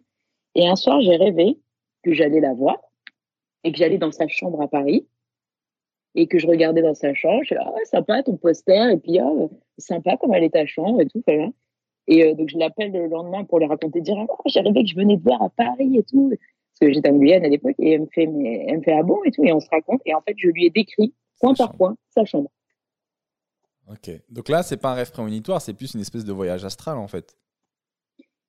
Oui, et il y a eu d'autres trucs, mais je ne saurais pas les expliquer en fait. C'est, c'était bizarre, c'était confus, et puis ça me faisait peur en fait, je pense, de certaines, certaines manières. Il y avait des rêves où je voyais des trucs euh, qui arrivaient, mais c'était des événements plutôt banals. Hmm. Et ça m'arrive plus aujourd'hui. C'était plutôt euh, quand j'étais jeune. Donc tu Des faisais- situations. Donc Le, truc de déjà vu, tu vois, bah, je l'avais rêvé avant. tu l'avais rêvé avant. Mais tu t'en souvenais pas Et c'est en voyant le truc que tu t'es rappelé que tu l'avais rêvé. Voilà, c'est ça. Mais Ok. c'est très, très chelou. Et aussi, il y a un autre type que je, de rêve que je fais qui m'intrigue des fois, euh, environ tous les six mois, je fais un rêve comme ça. Je fais un rêve, et déjà, dans le rêve, le temps, c'est pas euh, genre un moment, souvent quand on rêve, ça dure genre des semaines. J'ai carrément une vie ailleurs où je suis une autre personne, et ça dure très longtemps. Ça dure des semaines, des mois, des années. Et je me réveille et j'ai l'impression que j'ai vécu une autre vie. D'accord. Je sais même pas quoi dire. C'est trop étrange en fait. Euh, mais je m'en souviens très bien. En plus, il y a une fois, j'ai rêvé que j'étais un homme. J'étais plutôt euh, clair de peau. J'avais les cheveux genre vraiment bouclés et je vivais dans une genre de une époque un peu médiévale. Et il y avait un, on était gouverné par un tyran et il fallait que je j'aide le peuple et les gens comptaient sur moi et du coup on m'avait demandé de m'infiltrer avec un groupe d'autres soldats qui on était tous ensemble et en fait notre objectif c'était de tuer le roi pour qu'il arrête de maltraiter le peuple et on s'était infiltré dans le château. Enfin, ça a duré est-ce que, hyper ce que tu longtemps. me décris, est-ce que c'est pas juste la définition d'un rêve? Tu vois Toi, tu me dis c'est un rêve est-ce que- prémonitoire, c'est quelque chose, mais là, tout ce que tu me racontes, c'est un rêve en fait. Moi, combien de fois j'ai rêvé que j'étais chevalier, j'allais tuer des dragons euh, Mais ça, rêve. ton rêve, il durait, des, il durait comme ça des semaines et des semaines et des semaines et des années, quoi, où tu grandissais. Tu... Moi, j'ai vu, j'ai j'ai rêvé aussi que j'étais une femme et je voyais mes enfants grandir, que j'avais eu deux enfants, que je les voyais grandir. Et quand je me réveillais, ça me faisait trop bizarre. J'avais l'impression de, tu sais, de, de mettre hyper longtemps à émerger. Je me dis, mais j'ai rêvé de quoi, en fait? Enfin, je- Comme si ça s'était vraiment passé. C'est trop, euh, trop bizarre. Bon, après, ouais, j'ai un truc avec les rêves et voilà, je pense aussi que T'as peut-être juste Je- beaucoup d'imagination et du coup, tu fais des rêves qui sont très élaborés, tu vois Peut-être. Franchement, je saurais pas dire. Après, il y a des trucs. euh, euh, par exemple, ma- j'ai ma cousine que j'aime beaucoup. Elle, elle est euh, très sensible aussi à plein de choses. Et elle, beaucoup plus que moi pour le coup. Euh, elle me dit souvent qu'elle voit les esprits, qu'elle leur parle, qu'elle les accompagne. Ça, ça me fait bader. Et, et, euh, et euh, limite, j'ai un peu l'habitude maintenant avec elle parce que bah, moi, je, moi, personnellement, je vois pas les esprits. Je sens des fois des froids, des trucs comme ça, mais voilà, je suis pas c'est une fenêtre qui est ouverte, quoi. Je sens qu'il y a un truc. Moi, ça, Voilà. ça m'arrive euh, souvent de. Bon, moi, je rêve beaucoup aussi comme toi. Ouais. Et euh, je sais qu'il y a des rêves qui sont euh, plus intéressants que d'autres, où je dois prêter plus attention. Ma, ma technique, c'est quand je me réveille le matin et que je me souviens encore de mon rêve. Parce qu'en général, on n'est pas censé se souvenir de nos rêves. La plupart du temps, quand on se réveille, on les a oubliés. Mm. Et quand je me réveille et que je m'en rappelle, je me dis, celui-là, c'est qu'il est particulier. Pourquoi je m'en rappelle? Et souvent, c'est des rêves où euh, dedans, il y a, il y a une réflexion, il y a quelque chose. Et je me dis, putain, c'est vrai que ça, c'est pas con. Et euh, parce qu'il y a des, souvent, ça m'arrive très souvent de rêver et de pas, de pas me souvenir le lendemain matin. Tu vois, combien de fois ça m'est arrivé de, de rêver et dans mon rêve, euh, je, je sais que j'ai trouvé une bête de blague. J'ai trouvé une blague, elle était folle. J'étais mort de rire. Et le lendemain, impossible de me rappeler c'était quoi cette blague. Je pense qu'elle a jamais existé, mais dans mon rêve, ça faisait rire tout le monde. J'étais trop fort, cette blague était incroyable. Tu vois, ça m'est déjà arrivé plein de fois. Mais c'est ça ton secret, c'est comme ça que tu écris tes spectacles en fait. Peut-être en rêvant. Tu rêves toutes les blagues. Et il y avait ça. Et par contre, des fois, ça m'arrive aussi de faire des rêves un peu plus particuliers avec des messages. Et je me disais, putain, là, il y a un truc. Ou d'avoir la sensation d'avoir discuté avec quelqu'un toute la nuit. Je me suis dit, putain, j'ai l'impression que j'ai parlé avec quelqu'un et qu'on a parlé de ce sujet-là. Et du coup, ce sujet, il me travaille dans ma tête euh, toute la journée après, j'y repense. J'ai vraiment cette sensation d'avoir parlé avec quelqu'un euh, toute la nuit. Je me réveille et euh, je suis pas spécialement reposé, quoi. en fait, j'étais- Mais parler, parler avec quelqu'un, c'est-à-dire genre euh, juste à rencontrer quelqu'un et à discuter, genre comme si tu rencontres un, Ouais. un date ou un truc comme ça? Non, pas un date. Mais euh, je sais pas qui, mais quelqu'un. J'ai parlé. Je sais pas de quoi, je sais pas pourquoi, mais j'ai l'impression que j'ai parlé toute la nuit avec quelqu'un. Et Euh, euh, je sais pas qui à tu parles toute la nuit si c'est pas un date. non, c'est pas un date. Ça m'arrive de faire des rêves érotiques, tu vois, mais on parle pas beaucoup. Et, euh, c'est pas. Mais euh, voilà, quoi. Donc il y a ça. Après, non, il n'y a pas trop de rêves euh, de ouf. euh. J'aimerais bien. Putain, si j'avais le pouvoir. Ah, si, des fois, j'arrive aussi à. C'est trop bizarre parce que des fois, j'arrive à savoir que je suis dans un rêve, tu vois. Et, Ouais. et j'en profite, mais Rêve pas. lucide. Des rêves lucides, mais pas à 100% lucides. Ça veut dire, si je savais que j'étais vraiment dans un rêve, euh, bah, laisse tomber, je ferais des dingueries. Je, je volerais, je serais Superman, je, je réaliserais tous mes rêves. Mais non, c'est genre, je me bats contre quelqu'un et euh, à un moment donné, je fais un mauvais coup. Et je me dis, ah, celui-là, on va le recommencer. Et je sais que du coup, ça revient en arrière au moment d'avant. Et je dis, vas-y, plutôt que de lui mettre ça, je vais lui mettre un coup de coude. Et du coup, je. Donc, je suis assez lucide pour pouvoir recommencer mon coup, mais pas assez lucide pour pouvoir euh, en profiter et, avoir tous les pouvoirs que j'aimerais avoir et qui fait mon rêve à mort, quoi. Tu vois? Oui, je vois ce que tu veux. À un moment, j'étais aussi fascinée par, bah, comme je suis aussi sensible aux rêves comme toi, euh, j'étais, j'étais fascinée aussi par les rêves lucides et je m'entraînais. Et j'en faisais, j'en faisais de temps en temps, mais c'est un entraînement, euh, c'est un gros entraînement. Comment tu t'entraînes à faire des rêves lucides? Alors, apparemment, déjà, il faudrait regarder tes mains dans ton rêve. Ah. Parce que souvent, les mains, c'est tellement complexe physiquement que tu as du mal à imaginer tes mains. Ou tu essayes de repérer dans le rêve un détail qui fait que. Euh... ah, J'ai oublié les méthodes, ça fait longtemps, mais il y a le coup, il y a beaucoup de gens qui disent qu'ils regardent leurs mains. Et souvent, il manque un doigt ou il manque un truc. Moi, je me souviens que je regardais le ciel et je me disais où est le soleil? Et si, et si ce que je voyais, c'était pas cohérent avec un ciel normal, je me disais, OK, je suis dans un rêve. C'est un peu bizarre, mais c'était ça. Je pense que le rêve lucide, en vrai, il est un peu dangereux. Pour moi, il faut jamais en faire. Parce que ah si bon, tu arrives si arrives à faire un rêve lucide, si tu arrives du coup à être dans un univers où tu peux faire ce que tu veux, et tu arrives à faire ça tous les soirs, quelle raison tu as encore de continuer ta vie réelle? Le- C'est tellement Alors. mieux, mais moi je passe mon temps à prendre des somnifères et allez, ciao, je vais dans ma vraie vie. Salut les gars. Alors, je vois ce que tu veux dire, mais il y a des gens, bon, déjà, il y a des gens qui sont très, très chauds au rêve lucide, ils en font quand ils veulent, quoi. Enfin, très souvent. Euh, Manu Revo, on passe à la, on passe à la catégorie Docteur Love. Je te demandais si tu avais des conseils euh, d'amour ou quelque chose, des problèmes à demander à Docteur Love. Et tu m'as dit, en couple depuis 12 ans, ça fait zizi. 12 ans, c'est énorme. Franchement, bravo. Alors, ah, ah, il faut que je revienne là-dessus. Ça fait pas 12 ans. Ça fait pas 12 ans? En fait, c'est une blague qu'on fait entre nous, parce qu'en en vérité, ça fait 8 ans. D'accord. Et, euh, et moi, en fait, je, je suis née à Marseille, donc je grossis tout. Ah. Et moi, des fois, je lui fais, tu te rends compte, ça fait 10 ans qu'on est ensemble. Et il me dit, mais non, ça fait pas 10 ans. Et je dis, mais si, ça fait 10 ans. Et on regarde sur les dates, ça fait pas du tout 10 ans. Ah. Donc à chaque fois, je grossis un peu plus. Maintenant, c'est 12 ans. et bientôt, je vais lui dire 15 ans. Et voilà. Ouais. Mais 8 ans, c'est déjà pas mal, hein Bravo. Bah, j'ai jamais été aussi longtemps avec quelqu'un. Tout Et, simplement. Est-ce que tu as des petits conseils de longévité à donner pour les gens qui nous écoutent?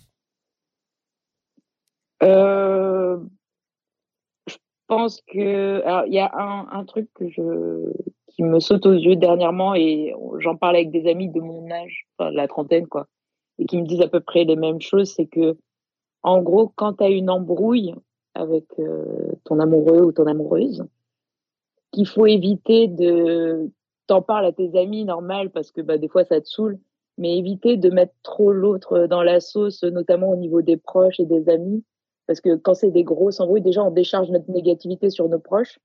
Et après, quand, en général, on se réconcilie. Tu vois, quand c'est des petits, enfin, des, même des grosses embrouilles, ça arrive souvent, on se réconcilie. Et euh, en fait, après, bah, les autres, tes proches ou même tes parents, ils voient plus la personne de la même manière parce que tu as tout balancé.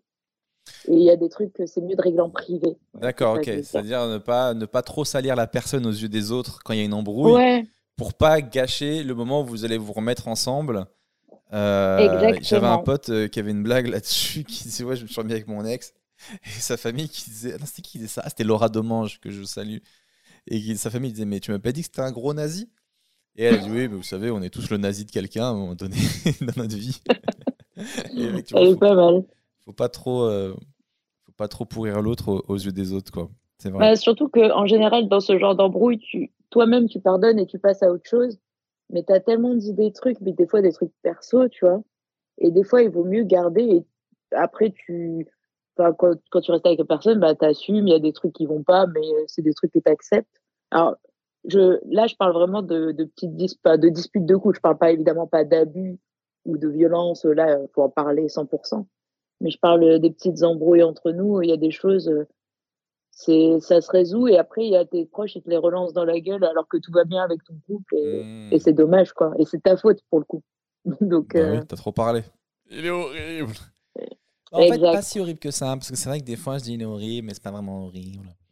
Et, et sinon, dans le couple en lui-même, avec euh, ton copain ou est-ce que tu as, des conseils euh, à donner sur bah, euh, peut-être être tolérant Je sais pas. Des fois, on, m'a dit il faut pas calculer l'autre. le truc, le pire truc.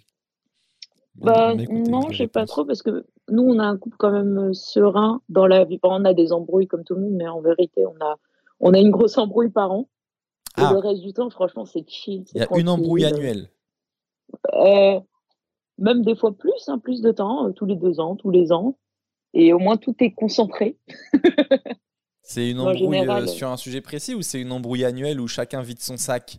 Et la dernière fois, tu as fait ça, j'ai pas aimé. Et la fois d'après, tu as fait ça, j'ai pas kiffé. Et là, là, et là, là. Bah, il y a un peu de ça, mais il y a un peu aussi une, une, accumulation de trucs. Mais même si en général, on a une bonne communication, tu vois.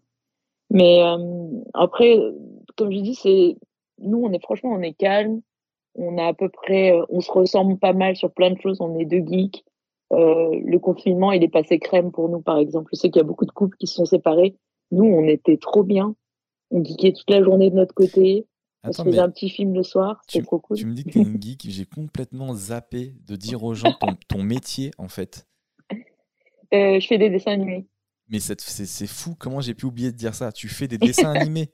Les gars, ça veut dire quoi Tu fais des dessins animés? Tu fais quoi précisément? Ah euh, moi, je fais des dessins animés tout court, euh, toute seule. Euh, donc, je dessine, j'anime et je fais le montage vidéo avec le son. Waouh, trop bien. Et c'est super cool. Enfin, c'était le rêve de ma vie. Donc, je suis hyper heureuse en ce moment. Et c'est récent, ça fait qu'un an et demi que j'ai ouvert mon entreprise. D'accord, ok. Donc, tes, tes, dessins animés, on peut les voir où? Alors bah, déjà, euh, bah, il y a Manureva Animation sur YouTube où j'ai mis mes deux courts-métrages que j'ai fait il n'y a pas longtemps. Ouais. Et, euh, et, le gros truc que j'ai fait cette année, j'ai fait un clip pour euh, Gaël Mektoub de la chaîne Bapté Gaël. D'accord. Ah, on va, aller, on va la regarder. C'est toi qui as fait l'animation alors. C'est quoi le titre du, du, son? Les pigeons. Ok, on ira voir Les pigeons de Gaël Mektoub. C'est Manureva qui a fait l'anime. Ah, j'irai checker. Franchement, je suis trop curieux. C'est, c'est très humoristique, ça fait beaucoup rire. C'est un peu perché, mais ça me fait beaucoup rire. Putain, trop bien. Franchement, je kiffe. Et euh, il m'a contacté, bah, j'ai sorti le clip en février. Ouais. Non, octobre. Oui, c'est ça, vers février, exactement. Et, euh, et j'étais choquée parce que je commençais à peine mon Insta et j'avais euh, bah, très peu de visibilité. Et il a vu. Il t'a repéré sur Insta. Exactement. Gaël, c'est un veilleur, en fait, ce qu'on appelle dans le métier un veilleur. C'est-à-dire que c'est un mec qui, qui est vachement intéressé par le milieu artistique et il veille et il repère plein de gens. D'accord. Et euh, bah, il m'a vu, je sais pas quel hasard, mais il m'a vu et il, m'a dit Tu veux faire un clip? J'ai dit oui tout de suite. Et après, j'ai paniqué. j'ai dit oui tout de suite. Après, j'ai paniqué. Comment on va faire? Comment on va faire? Bah, je me suis dit, est-ce que je l'appelle plus tard quand même pour lui dire que je fais des, des clips de 10 secondes et j'ai jamais fait 3 minutes 30 Faut que je lui dise quand même. Et après, je me suis dit, non, je peux le faire. je me suis dit, esprit shonen, on y va on le fait et puis je l'ai fait. Franchement, faut y aller. Mais avant ça, c'était quoi tes, euh, tes employeurs? Tu n'avais pas encore d'expérience? En fait, avant, je n'osais pas me lancer. Je n'avais hmm. pas confiance en moi. Et d'ailleurs, bah, euh, est-ce que j'ai le droit de, moi de te poser une question? Mais je n'attends que ça. Les gens croient que ce podcast, c'est une interview d'eux-mêmes, alors que moi, euh. j'attends que ce soit un échange et qu'on me pose des questions. Alors, moi, j'ai envie de te poser une question parce que justement, mon, mon gros truc dans la vie, c'est la confiance en moi. Ce qui fait que je dessine depuis que je sais tenir un crayon. Je, depuis toujours. Mais j'ai toujours eu cette peur de me lancer. Et j'ai envie de dire, ouais, un jour j'ai craqué, j'ai tout plaqué et je l'ai fait. Non, j'ai juste perdu mon boulot à cause du confinement. Et là, je me suis dit, bon, on va peut-être faire un peu ce qu'on aime. Et je me suis un peu retrouvée au pied du mur et ça a fonctionné. Le et finalement, je suis plus. a créé beaucoup trop d'artistes. Ben, je me suis retrouvée au pied du mur. Je me dis, pourquoi je fais pas ce que j'aime En fait, quitte à être dans la galère, autant, autant galérer pour ce que j'aime. Et euh, best decision ever, quoi. Et je me dis, mais ce qui m'a bloqué depuis toujours, enfin, pour te dire, je travaillais, j'étais serveuse. Rien à voir. Et j'étais pas heureuse. En plus, Mais je peux pas te dire que c'était mon autre vocation. J'ai j'ai failli dire un truc sur les serveurs parce qu'en fait, le, le confinement a créé beaucoup d'artistes. Plus personne ne voulait reprendre leur taf de merde. Et notamment, notamment les serveurs. Il n'y a plus aucun serveur. Ils galèrent à trouver des serveurs. Et pourquoi je dis taf de merde? C'est pas un taf de merde pour les serveurs, mais C'est un taf qui est très difficile, qui est très ingrat. On leur demande de travailler avec des énormes coupures, d'abord le matin, puis après tard le soir, euh, pas très bien payés. Et après, les restaurateurs, ils s'étonnent qu'ils trouvent pas de serveur et tout, etc. Mais à un moment donné, les gars, votre supercherie, euh, avec, le, avec le confinement, ça, ça a sauté. Quoi. Les gens, ils ont tous réalisé que ben, c'est nul, en fait. Et, euh, et c'est marrant que tu m'aies dit que tu étais serveuse, quoi. Et que du coup, parce que vraiment, il y en a beaucoup dans ce cas-là. Je peux te dire pourquoi, c'est simple, parce que serveur, c'est le métier accessible, c'est-à-dire que faut pas avoir un grand diplôme pour savoir qu'il faut nettoyer une table, débarrasser quand les gens ont fini. Il faut avoir une intuition pour être un très bon serveur. Mais en vrai, euh, dans, dans les faits, c'est c'est plutôt simple à appliquer tous les jours. Et en fait, serveur, c'est le métier du bon, je fais ça en attendant de pouvoir ouvrir ma boîte. Je fais ça en attendant de pouvoir continuer mes études de. Et, Ouais. euh, et, euh, et ben a, moi, il y a c'était agent immobilier aussi. Agent immobilier aussi, c'est ça. Ouais, je suis Ah bon agent immobilier. Ouais, je fais ça six mois histoire de me refaire. Et après, c'est bon. Ah, je- Je Ah, savais pas du tout ça. C'est- Pour, c'est trop la planque. agent immobilier. Ouais, je te jure. Non, je fais ça là pendant un an ou deux histoire de me faire un peu d'argent. Puis après, j'ouvre ma boutique de bijoux fantasy. Il y a que des trucs comme ça. en macramé. Ouais. Mais euh, ouais, c'est- moi, c'était typiquement mon cas. C'est-à-dire que ça faisait 10 ans. En fait, j'ai pas, quand je suis arrivée, je suis arrivée, j'avais 17, 18 ans à Paris. Bon, voilà, j'étais un peu livrée à moi-même. euh, je faisais mes expériences, tout simplement. Mais voilà, j'ai pas pu faire mes études. En fait, j'ai pas pu continuer. Et j'ai commencé à bosser dans un resto. Et je me suis dit, bon, euh, on va, je vais mettre d'argent de côté. Je vais continuer. Je vais faire une école d'art, comme beaucoup d'artistes. et je ne l'ai pas fait. Et, euh, et euh, en gros, bah, voilà, ça faisait dix ans que j'étais dans cette situation-là. Genre, je fais ça avant d'eux. Sauf que bah, le temps, il passe. Et euh, au bout d'un moment, bah, tu restes dans ta zone de confort. Hmm. Et c'est la confiance. euh, je- le, le coronavirus m'a mis un coup de pied aux fesses, en fait. En Et je pense que c'est le cas pour beaucoup de gens. Ouais. Et, euh, et du coup, pour revenir à la question que je voulais te poser, c'est que même aujourd'hui, tu vois, je me lance. Bah, tu vois, moi, je suis rarement satisfaite de ce que je produis, même en, en tant que dessin animé. Les pigeons, sur le moment, je l'ai fait, j'étais satisfaite parce que j'ai donné le maximum de moi-même. Mais quand je vais le re-regarder aujourd'hui, je vais être très critique envers moi-même. Je suis assez dure. Hmm. Et en fait, c'est la confiance en soi. En fait, la- quand tu lances un truc, c'est jamais parfait. Mais au bout d'un moment, il faut, faut le lancer, tu vois. Ouais. Et du coup, je veux savoir, toi, euh, ayant fait beaucoup de stand-up, je pars du principe que tu as peut-être une meilleure confiance en toi que moi-même, mais en fait, je ne le sais pas. Et je me demandais, toi, comment tu travailles ce truc de d'arriver à avoir cette aisance, d'aller vers les gens, de parler, de t'exprimer, tu vois. Ah putain, je croyais que tu allais partir sur une toute autre question. Parce que tu étais Ah bon parti sur euh, on fait un truc et après des années plus tard on le regarde et on l'apprécie plus parce qu'on a évolué. Je croyais que tu allais partir Mhm. sur ça. Et bah moi sur ça, euh, comme toi, dès que je regarde un truc du passé, je le trouve nul parce qu'on n'est jamais Ouais. aussi bon que la version d'aujourd'hui au final. Euh, moi aujourd'hui, je suis le meilleur humoriste que j'ai jamais été et je serai sûrement, je suis sûrement moins bon que demain et Mhm. sûrement meilleur qu'hier. Donc euh, à chaque fois, euh, je, suis, je suis dégoûté. Des trucs, je me dis putain, tu vois, là j'ai publié un passage de stand-up sur YouTube, il marche bien, il est marrant. Et euh, je l'avais travaillé pendant six mois, j'étais trop content, je me dis c'est bon, il a sa forme finale, donc je publie, je le mets. Et après, j'ai continué à le faire là pendant six mois, et aujourd'hui, il est encore meilleur le passage, tu vois, parce que j'ai enlevé tous les trucs inutiles, toutes les petites blagues Mhm. moyennement drôles, je l'ai encore plus resserré vraiment pour garder que l'essence du truc. Et je me dis putain, mais pourquoi je l'ai publié il y a six mois? La version d'il y a six mois, elle est tellement moins puissante que la version d'aujourd'hui, qui est vraiment plus épurée et tout. Et euh, donc voilà, mais maintenant que c'est fait, c'est fait, hein, c'est publié, c'est publié. Donc euh, donc c'est la vie. Et donc la question c'était comment tu fais pour avoir confiance en toi et, et monter sur scène, c'est ça? Et te lancer, fait, parce que j'ai l'impression qu'en tant qu'artiste, tu vois, bah là, tu viens de le dire, on cherche toujours la perfection. Mais On en fait, rien ne sera jamais. Voilà, et au bout d'un moment, il faut se lancer. C'est pas aussi parfait que tu voulais, mais tu, tu tentes, tu vois. Ouais. Et, euh, et euh, Mais parce que sur, le moment, j'ai l'impression qu'on se rend pas compte que ce qu'on fait c'est pourri. non mais je crois que c'est ça le secret, c'est qu'on est content de nous-mêmes et on se lance. Ouais. On a l'impression qu'on est bon. T'as l'impression que ton passage de stop il est bien. Sur le moment, t'as l'impression que ton clip il était bien. Et c'est plus tard qu'en fait, tu regardes, tu fais, en fait, j'aurais pu faire mieux. Donc c'est ça, en Tu fait, qui nous, qui nous permet de, de nous lancer sur l'instant. C'est que sur l'instant, on, on est le meilleur de nous-mêmes, donc on on se rend pas compte que, que c'est pas ouf euh, ce qu'on fait. Puisque nous, c'est le meilleur que ce qu'on peut donner, donc euh, pour, nous, Mm. nous, c'est bien. Et c'est après, plus tard, une fois qu'on a progressé, euh, on se dit, ah, en fait, ouais, c'était pas, c'était pas gueudin, mais c'est la vie. Et c'est trop bien d'ailleurs, c'est ce qui nous permet de nous lancer. Sinon, on ferait jamais rien parce qu'on dirait, putain, c'est pas ouf. Putain, c'est pas Ah ouais, ouf. c'est ça. Euh, ok. J'attaque euh, la partie quad 9 dans la life, notamment la mienne. Euh, Qu'est-ce qui s'est passé? Bah, on a, Le dernier podcast que j'ai fait, du coup, année avec Nabil, c'était en avril dernier. Là, on est en début août. Donc, euh, putain, ça passe tellement vite le temps. Entre-temps, au mois de juin, j'ai fait deux sorts au Trianon. Euh, voilà, qui est une petite étape pour moi parce que c'est une grande salle parisienne de 1000 personnes. Et, euh, et c'était un step en fait de, faire ça, donc je suis assez content, même si c'était pas ma meilleure date, parce que c'est toujours impressionnant ce genre de grande salle, t'as toujours un peu de mal euh, à être à l'aise. Et c'est tombé un samedi au mois de juin, écoutez-moi bien, le samedi de le premier jour de canicule vénère. Mais tu sais, la première canicule, celle où on n'est pas prêt. Tu vois, pas celle où on a acheté les ventilateurs, où on a grave vu, on est prêt, on est dans le mood. Celle où t'étais pas prêt et tu te fais foudroyer la gueule et j'arrive sur scène et je vois tout le monde avec des éventails. Vraiment, je vois tout le monde en train de faire en transpier tout dès le début. Et je fais oh bâtard. Et après, euh, je me suis donné au max et, euh, et ça a été, c'était quand même une bonne soirée. Mais, euh, mais voilà, c'était intéressant. En plus, c'est chiant quand tu fais chaud parce que tu transpires de ouf, toi, sur scène.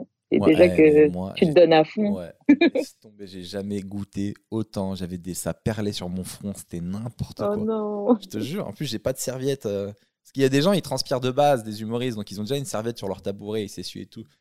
Moi, j'étais là, je m'essuie avec ma main, ça avait aucun sens, c'était dégueulasse. Eh, on T'avais pas prévu la petite serviette, quoi. Non, je pensais pas que j'ai. C'est la base. Je pensais pas que j'avais. D'habitude, je transpire pas de ouf comme as, quoi. Ça perle pas sur mon front et tout.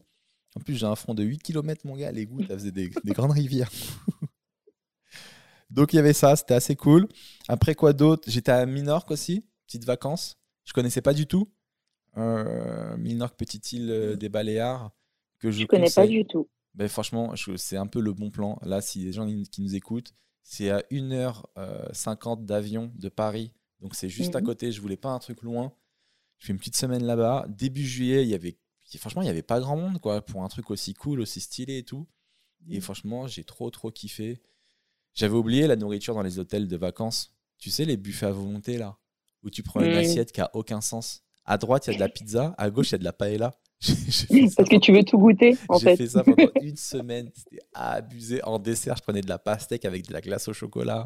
C'était n'importe quoi. J'ai grossi de ouf. Et euh, c'est là où j'ai décidé qu'après, euh, je rentrais, je fais un régime vénère. C'est quand j'ai Ouais, t'as- commencé. T'as dit ça au début que tu prenais soin de toi. Et du coup, euh, ça se passe comment? Parce que c'est dur. Je vais, je vais pas en parler là parce que là, je suis encore Non. au milieu de l'expérience.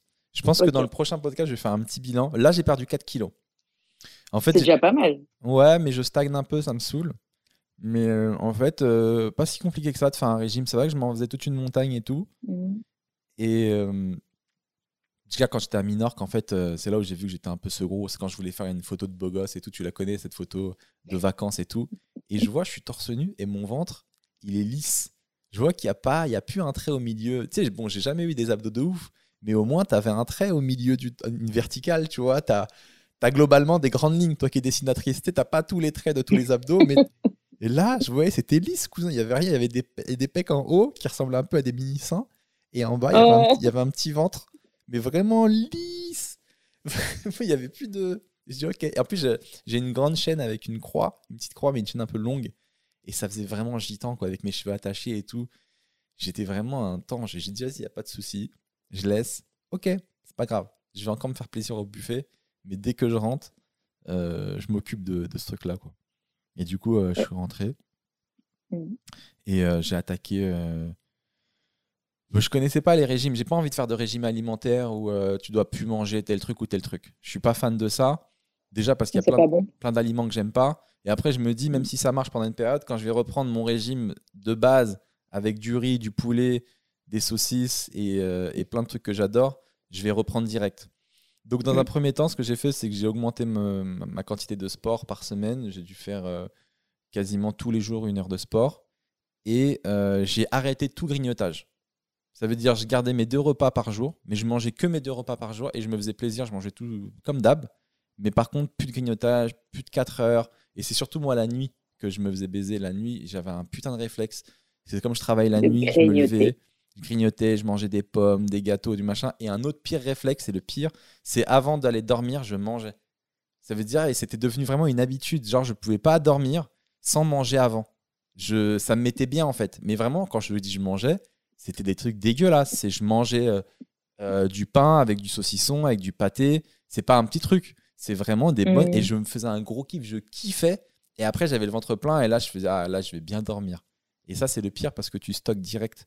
Et ce truc-là, pardon, tu me Et tu prends l'habitude, tu prends l'habitude aussi d'avoir Ben- cette sensation de bien rempli juste avant de dormir. Eh ben, tu as totalement raison. Et c'est cette habitude-là qui a été la plus dure à. Dans tout mon régime, c'est ce truc-là qui a été le plus dur, en fait. Parce que la journée, quand j'ai faim, grignoter, je me disais, la faim est mon allié, pas de souci. Mais par contre, cette habitude de manger avant d'aller dormir, c'était fou. C'était vraiment comme une addiction psychologique, quoi.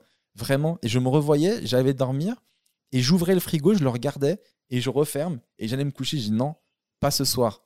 Et c'est ce qui a été le plus difficile. Je m'attendais pas du tout à ça. C'est ce truc-là. Et en vrai, c'est pas, c'est pas là maintenant. Ça y est, c'est passé. Et je- j'ai plus du tout. euh, je peux dormir très Mhm. bien, le ventre vide, aucun souci.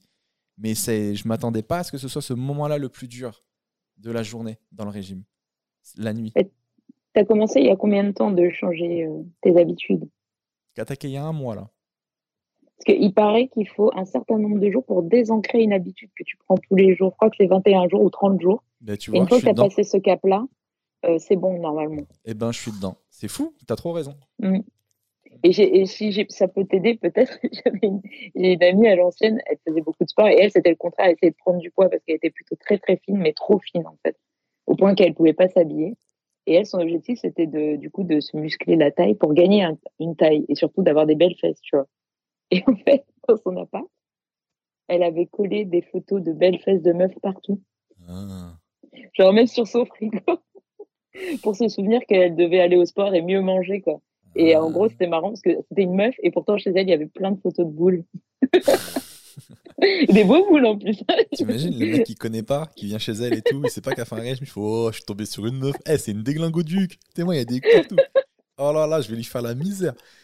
Bah, Peut-être que toi, tu devrais mettre du coup des photos d'abdos partout. Non, pas Bah, besoin. après, si tu reçois une meuf, c'est mauvais Pas délire. besoin. Tu vois, pareil, elle va dire il y a des photos d'abdos partout. Non, franchement, je te jure, j'en ai vraiment. Je suis, je suis tellement déter. Je me suis rendu compte, ça c'est un point positif. Moi, j'ai pas trop confiance en moi, mais j'ai réalisé à quel point euh, j'ai une détermination de ouf.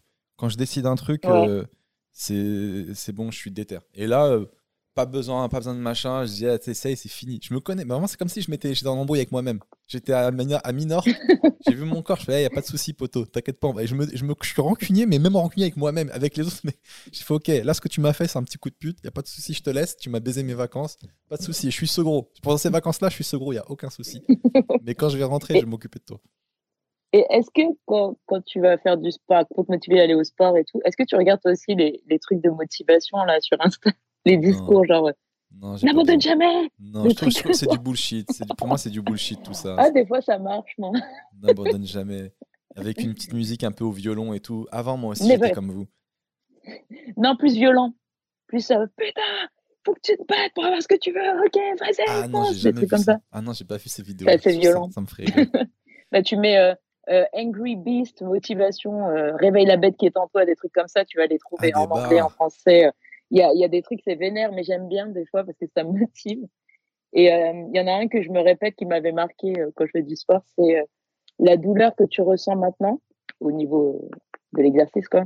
Bah, ne sera jamais aussi grande que la déception que tu auras de, de ton inactivité en fait plus tard. Putain. C'est une traduction approximative que j'ai donnée là euh, de l'anglais français, Non, non, mais on a En gros- capté, on a capté le délire, t'inquiète. Mais Mais en c'est gros, tu vas-.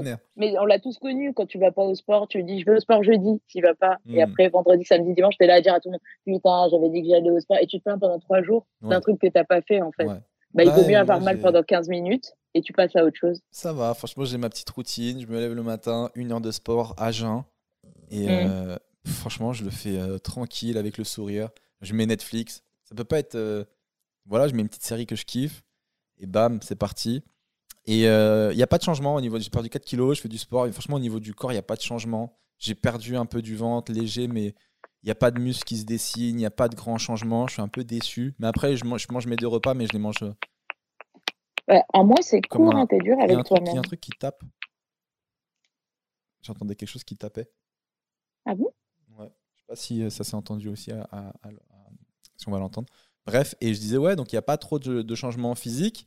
Mmh. Euh, donc là, je vais intensifier un petit peu tout ça. Et là, j'ai commencé à réduire euh, mes deux repas. Mes deux repas, je vais manger moins.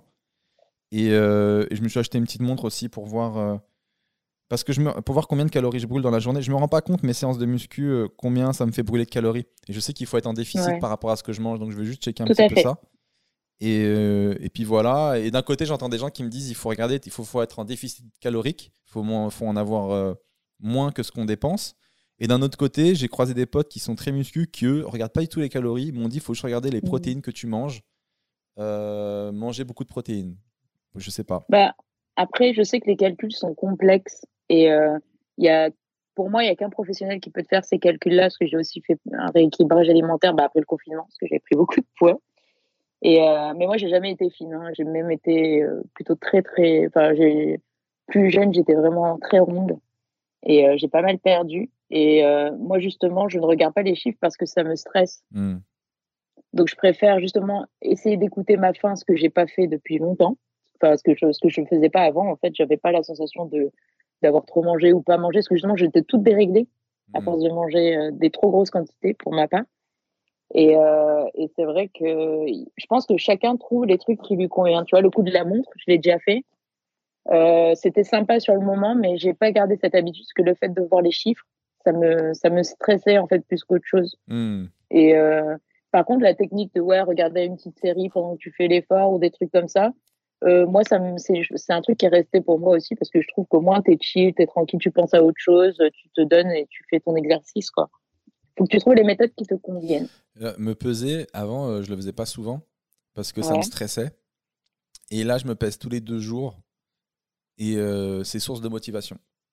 Tous les deux jours, je bah, me pèse et je fais Ah, yes, on a perdu 500 grammes. Ça marche. Vas-y. Mm. Deux jours après, un kilo. Yes, trop bien. Mm. Enfin, pas tout le temps. Des fois, même, je remonte un petit peu. Ça, ça m'énerve. Je me dis ah, Ok, pas de souci, je me suis fait plaisir hier.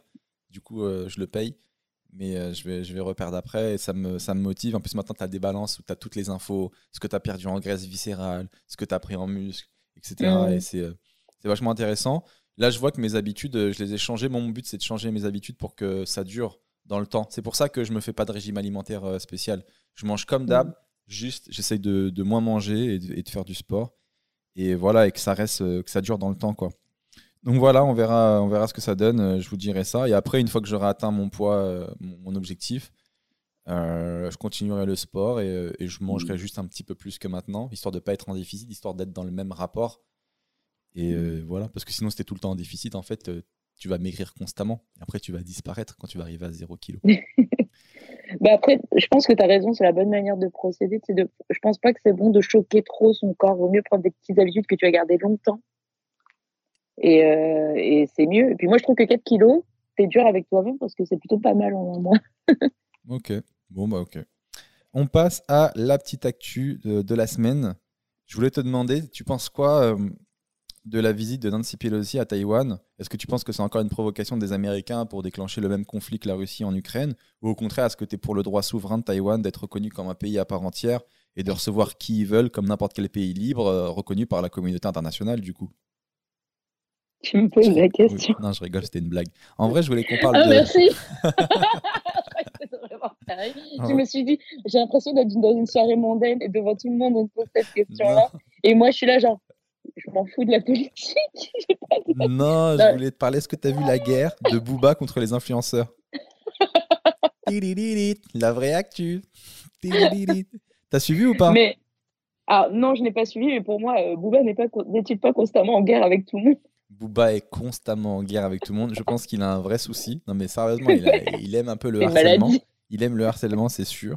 Mais là, il a quand même, quand même mis le doigt euh, sur euh, bah, tout un système d'influenceurs en fait qui arnaquent euh, leurs fans en leur, vendant des produits chinois le triple du prix ou alors en leur conseillant de faire des placements financiers soi-disant juteux. Et au final, ben, les pauvres, ils perdent leur argent, quoi. Ah, ça, ça existe depuis longtemps, il faut se réveiller, Boubin. bah ouais, mais en même temps, regarde, il a le mérite de, faire quelque chose et, et, finalement, ça bouge. Il a fait la couve de Libé, on en parle de plus en plus.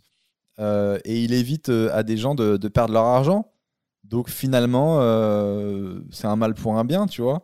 Et puis la, la, hmm. meuf, la Magali Berda, moi je connais pas, mais d'après ce que j'ai compris, elle a fait plein de trucs pas cool à des gens. Et du coup, là, tout le monde est content parce que pour une fois, c'est elle qui se fait un peu brûler. Et je crois, ouais, effectivement, qu'elle s'en est prise un peu à la mauvaise personne, quoi. Hmm. Elle, a, trouvé plus fou que lui. mais ce qui est marrant avec Boba, c'est que moi, à l'époque, tu te disais, putain, j'aimerais trop qu'il sache qui je suis. J'aimerais trop euh, qu'il ait déjà vu mes trucs et tout, qu'il aime bien et tout. J'aimerais trop. Et en 2022, tu te dis putain, Bouba, heureusement, il sait pas qui je suis. Mais ouais, c'est ce que j'allais dire. Heureusement, heureusement, il me connaît pas. Moi, j'ai rien à voir là-dedans. euh, voilà, donc t'avais pas du tout suivi ce truc-là?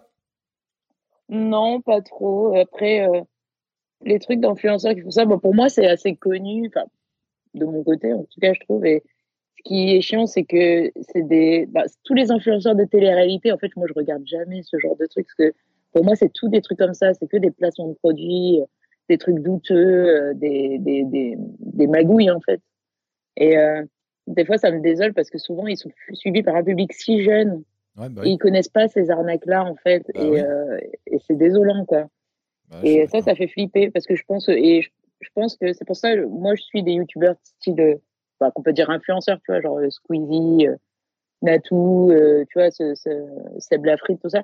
J'ai l'impression que eux, de leur côté, ils ont conscience qu'ils ont un public hyper jeune. Ils font quand même attention à ce qu'ils font. Tu vois Alors que ceux de télé-réalité, ils pensent qu'à l'argent. C'est vrai. J'ai l'impression. C'est bah, totalement vrai. Mais parce qu'en fait, il y a aussi le truc de les gens comme Natou, Squeezie et tout, ils gagnent leur vie de par leur métier déjà. Ils gagnent très bien leur vie. Donc, ils n'ont mm. pas de raison aussi d'arnaquer les gens. Euh, les gens, leur, ils gagnent très bien leur vie, les gens leur donnent beaucoup d'amour, donc ils ont beaucoup de respect pour leur public. Les gens de télé-réalité, ben, c'est leur seule source de revenus, ces arnaques-là. Donc, euh, bon, après, il y a les émissions, mais ils en font pas tout le temps.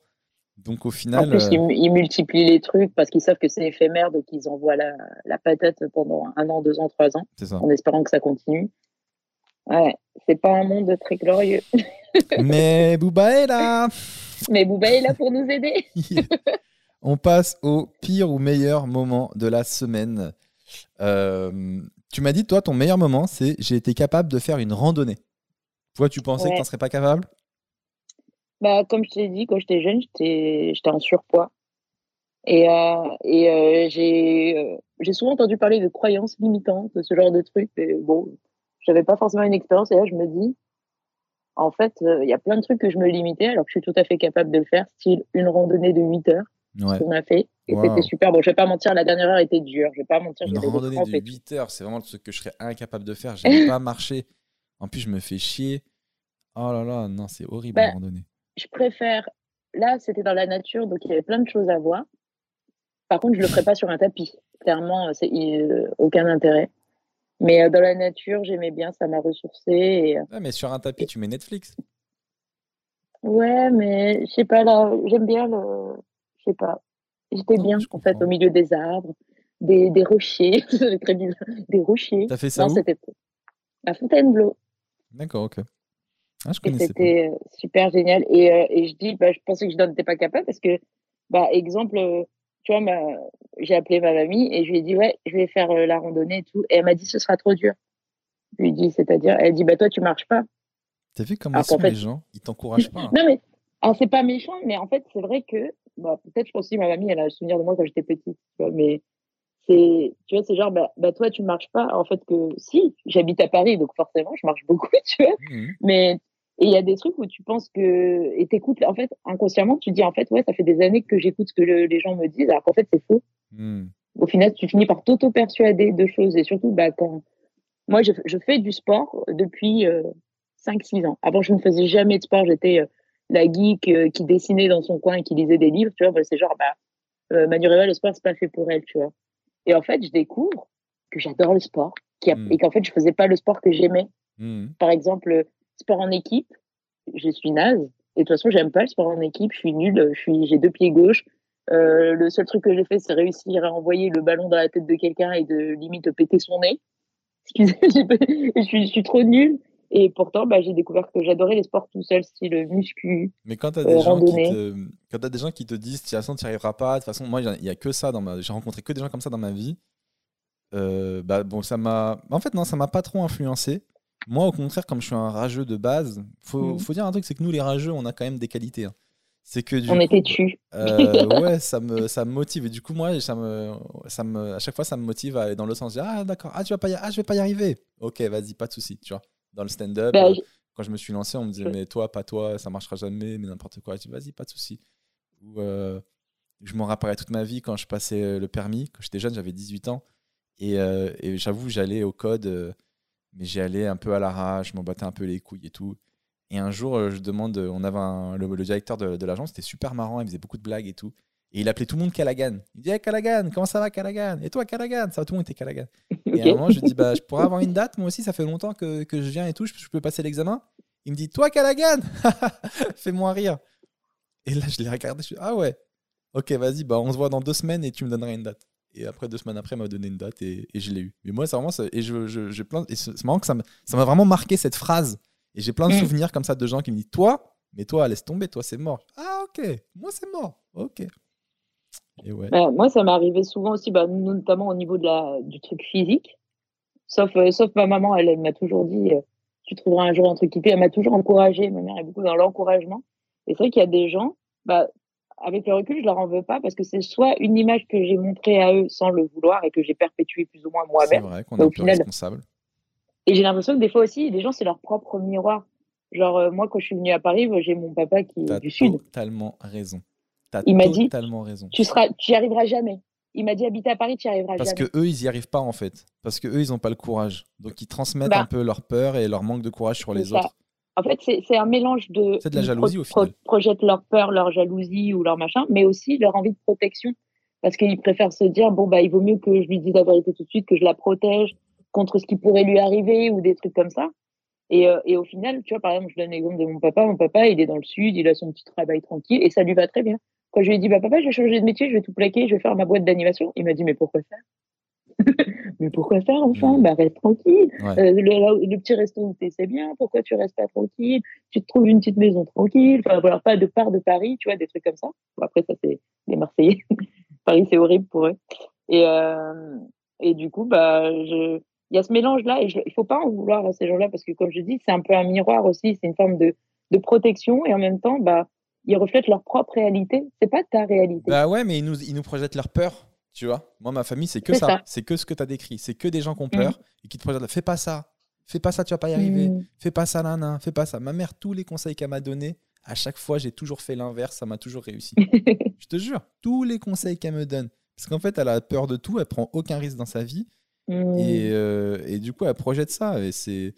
Et, en fait, j'étais à La Réunion il n'y a pas longtemps et ma grand-mère, elle est pareille. J'ai fait, ah, on voit dans, dans le, d'ailleurs dans le vlog que, que j'ai fait, qui est sur YouTube, à un moment donné, je lui dis Ah, c'est pour ça, maman, elle est comme ça, toi aussi, t'es comme ça.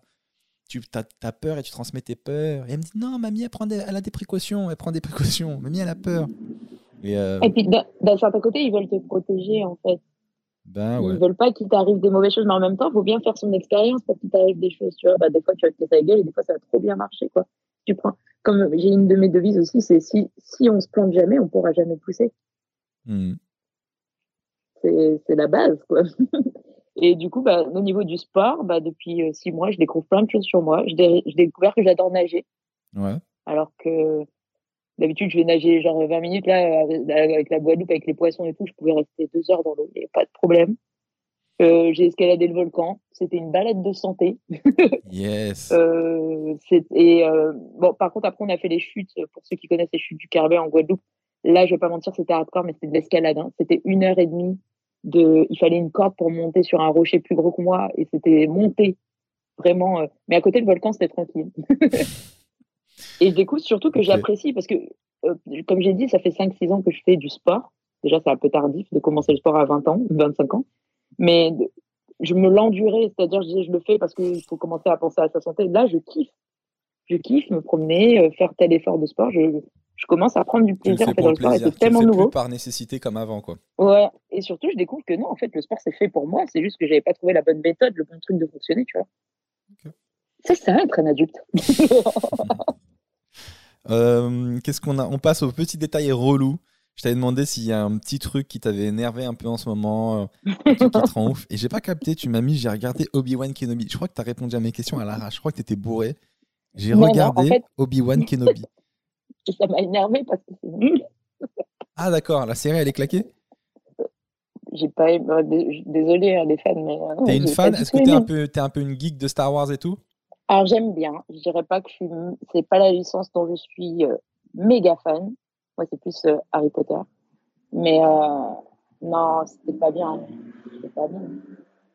Désolée, mais c'était un peu. Après, j'ai mis ça parce que à la base, je voulais mettre, il n'y a rien eu dans ma semaine, tout s'est bien passé. C'était plutôt cool. Hmm, Parce que je suis- J'ai l'impression que j'efface un peu les, les petits tracas parce que pour moi, c'est pas grand chose. D'accord. Il y a juste Obi-Wan Kenobi, ça t'a juste saoulé, quoi, qui, dé- Ouais, qui déglingue la licence.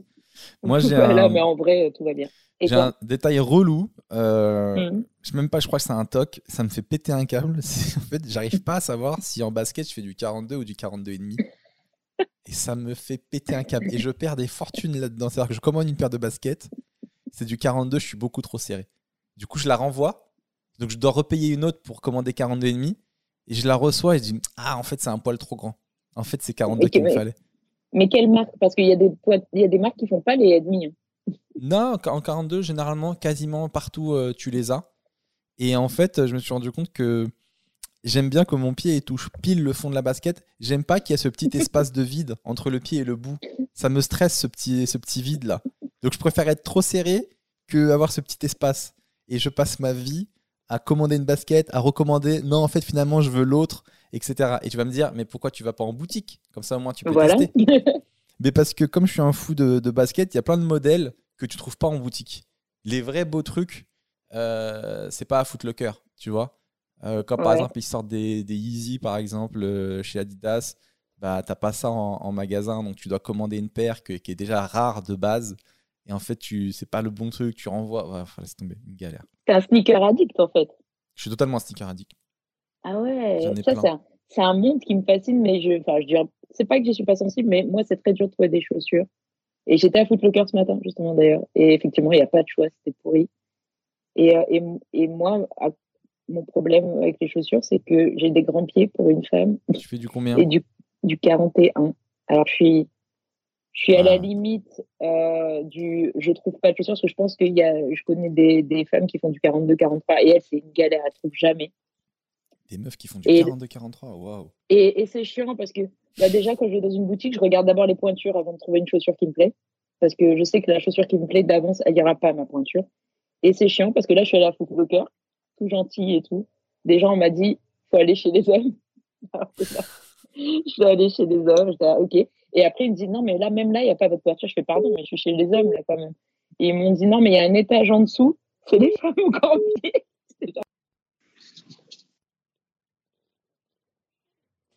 Je viens de raccrocher à Manureva sans faire exprès parce que j'ai eu un double appel. Histoire de ma vie. Désolé, on la rappelle tout de suite.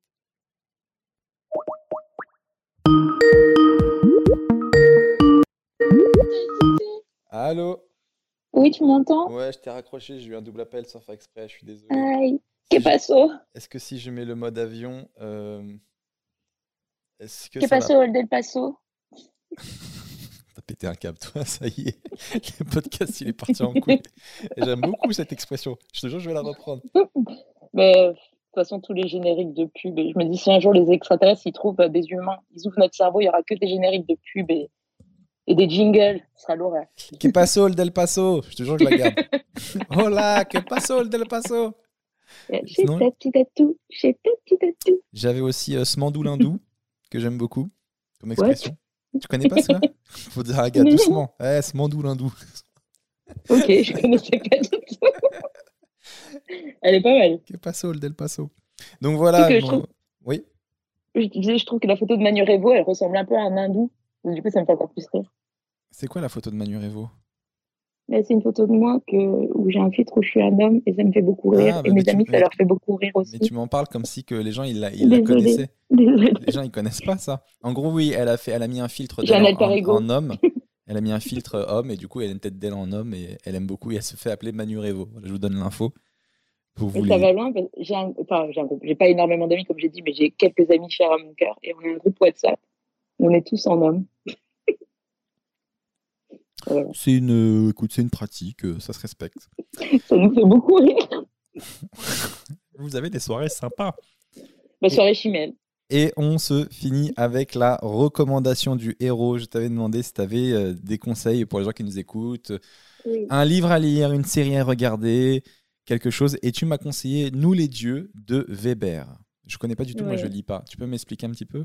Est-ce que tu connais Weber ou pas du tout? Parce que je sais qu'il y a des gens qui détestent. Bernard Weber pas du tout. Mm. Un, gars chauve?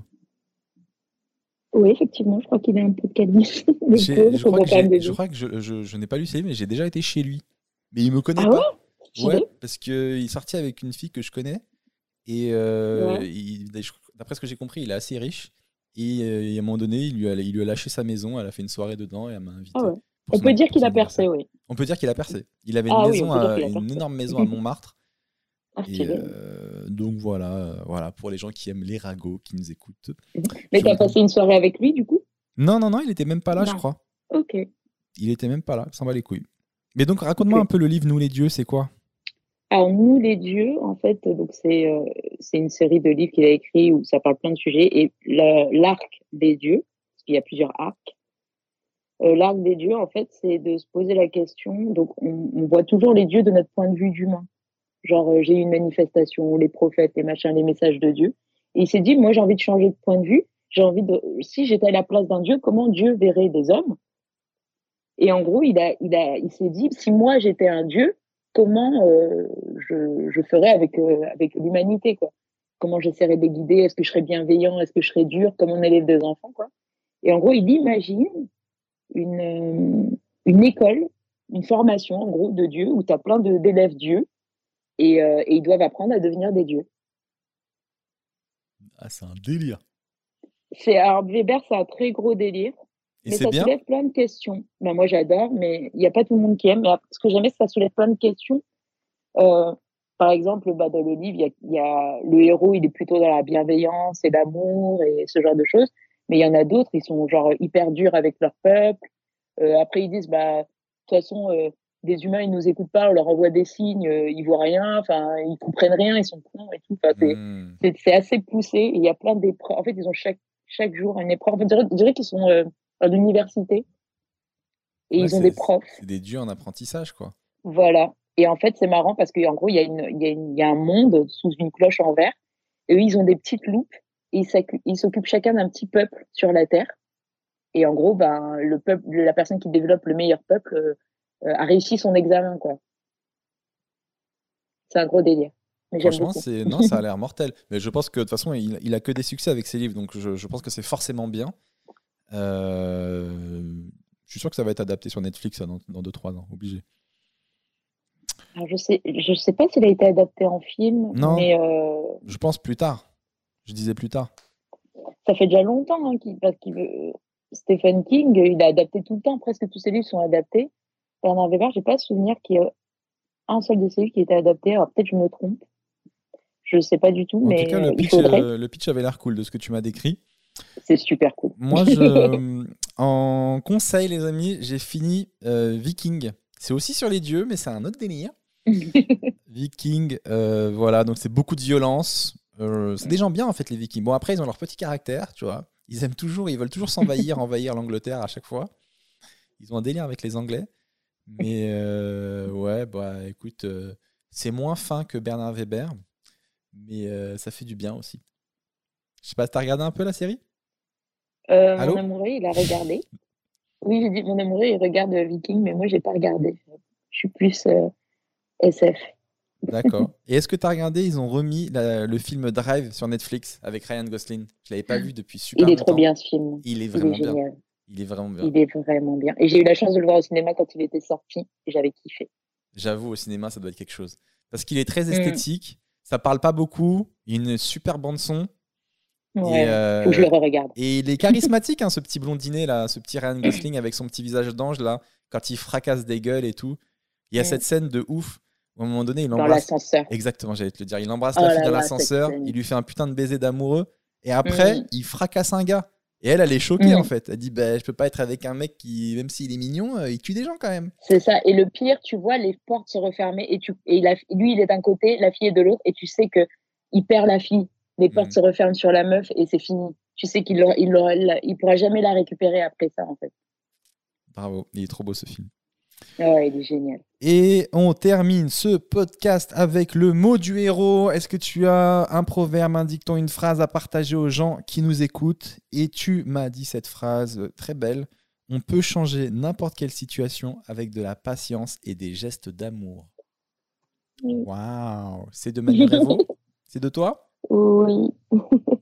Pas mal. euh, je m'en suis rendu compte que je me suis convertie et au début j'ai eu beaucoup de conflits avec ma maman qui ne comprenait pas et elle me balançait des trucs du genre euh, tu vas vers une religion qui assouvit les femmes voilà c'est ça que tu veux devenir une femme soumise La violence. euh, ça ça réduit les femmes enfin, elle avait une image de l'islam qui n'est pas du tout pour moi enfin là, en tout cas pas du tout pour moi ce qui est la réalité même si je pense qu'il y a des travers et en fait euh, un jour je me suis dit ok euh, je- comme je te dis, j'avais ce comportement d'ado. Tu peux pas me comprendre, donc j'avais plus de dialogue avec elle. Et un jour, je me suis dit, en fait, je veux pas perdre ma maman ou la relation que j'ai avec ma maman. Et du coup, bah, tous les jours, euh, je lui disais soit une petite parole gentille, soit je lui proposais de faire quelque chose avec moi pour qu'elle me comprenne mieux. Du style, euh, bah là, je vais à la mosquée, il y a un genre de goûter. euh, Enfin, il y avait un truc devant où on pouvait ramener des vêtements pour donner. Est-ce que tu veux m'accompagner? Alors au début, elle me disait non tout le temps. Ou alors je disais, bah tiens, tu fais ça, est-ce que je peux t'aider et passer un petit moment avec toi? Et tous les jours, chaque jour. Chaque jour, chaque jour, chaque jour. Et euh, petit à petit, bah, on a rétabli un petit peu un dialogue.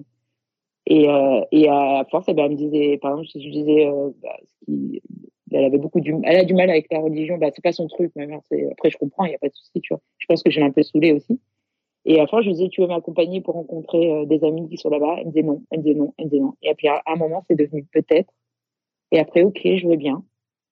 Et après, on en discutait et elle me se mettait à la place de mon point de vue. Elle me disait, mais toi, qu'est-ce que tu trouves là-dedans et tout? J'ai dit, bah, tu vois, ma mère, elle est un peu yoga, méditation, bien-être. J'ai dit, bah, tu vois, quand, je fais une prière, bah, moi, c'est un peu comme si toi, tu te fais 15 minutes de méditation le matin, ça me fait du bien. Ah ouais, je comprends et tout, machin. Et en fait, je me suis dit, OK, cette situation, elle peut s'appliquer à tout. Euh, quand tu tiens à quelqu'un, en tout cas, et que tu veux réparer peut-être une, bêtise que tu as fait, parce que j'ai j'ai eu mes torts dans cette histoire et j'en avais conscience. Et des fois, bah, tu as honte ou tu as peur d'assumer et tu, tu, tu restes dans le conflit inutilement. Et je pense que ça peut s'appliquer à, à toutes les situations avec tous tous les gens à qui tu tiens, en fait. Waouh Bah, je- Un je je une je crois que c'est la plus belle chose que tu as dit dans ce podcast. Et euh, c'est une trop belle manière de, de terminer cet épisode. Franchement, c'était une très belle leçon d'amour et de patience euh, que j'appliquerai jamais parce que je suis un rageux. J'ai pas, un rageux, j'ai pas de patience. Mais euh, je suis admiratif des gens qui y arrivent et, et ton histoire était euh, trop trop belle. Du coup, euh, bah, merci beaucoup Manu Reva pour ce podcast. Merci, d'avoir été euh, mon héros de, de la semaine. Non, c'est toi mon héros. Non, c'est trop mignon. Tu m'auras avec beaucoup d'amour et de la patience. Qu'est-ce que je voulais vous dire? Merci à tous les gens qui nous ont écoutés jusqu'au bout. Euh, merci aussi à mon matériel de ne pas m'avoir lâché après cette coupure en plein milieu. Euh, voilà, c'est toujours un plaisir de vous retrouver, même si je suis pas très régulier, mais je kiffe toujours euh, échanger avec des gens comme ça, taper des barres et tout. Donc merci beaucoup euh, Manu Rieva. Merci à tous les gens qui nous suivent, qui nous écoutent sur Spotify, sur, sur YouTube. N'hésitez pas à liker, commenter, partager, parce qu'après je réponds aux commentaires dans l'épisode d'après, six ans plus tard. Et voilà, s'il y en a qui veulent participer à ce podcast, euh, je le dis, donc vous m'envoyez une petite vidéo sur Insta où vous vous présentez, vous montrez un peu votre parcours, euh, que vous n'êtes pas totalement fou et que vous avez un peu d'humour. Et, euh, et ça peut être cool, comme ça je vous note sur ma liste et, et je vous propose, même si c'est longtemps après. Et voilà, c'était un vrai, vrai, vrai plaisir de partager ce moment. C'était le podcast dont tu es le héros. Si vous n'avez pas aimé, venez l'améliorer. Passez une bonne semaine, une bonne journée. Merci Manu Revo. Je te fais un gros bisou. Et euh, merci tout le monde. À toutes. Ciao.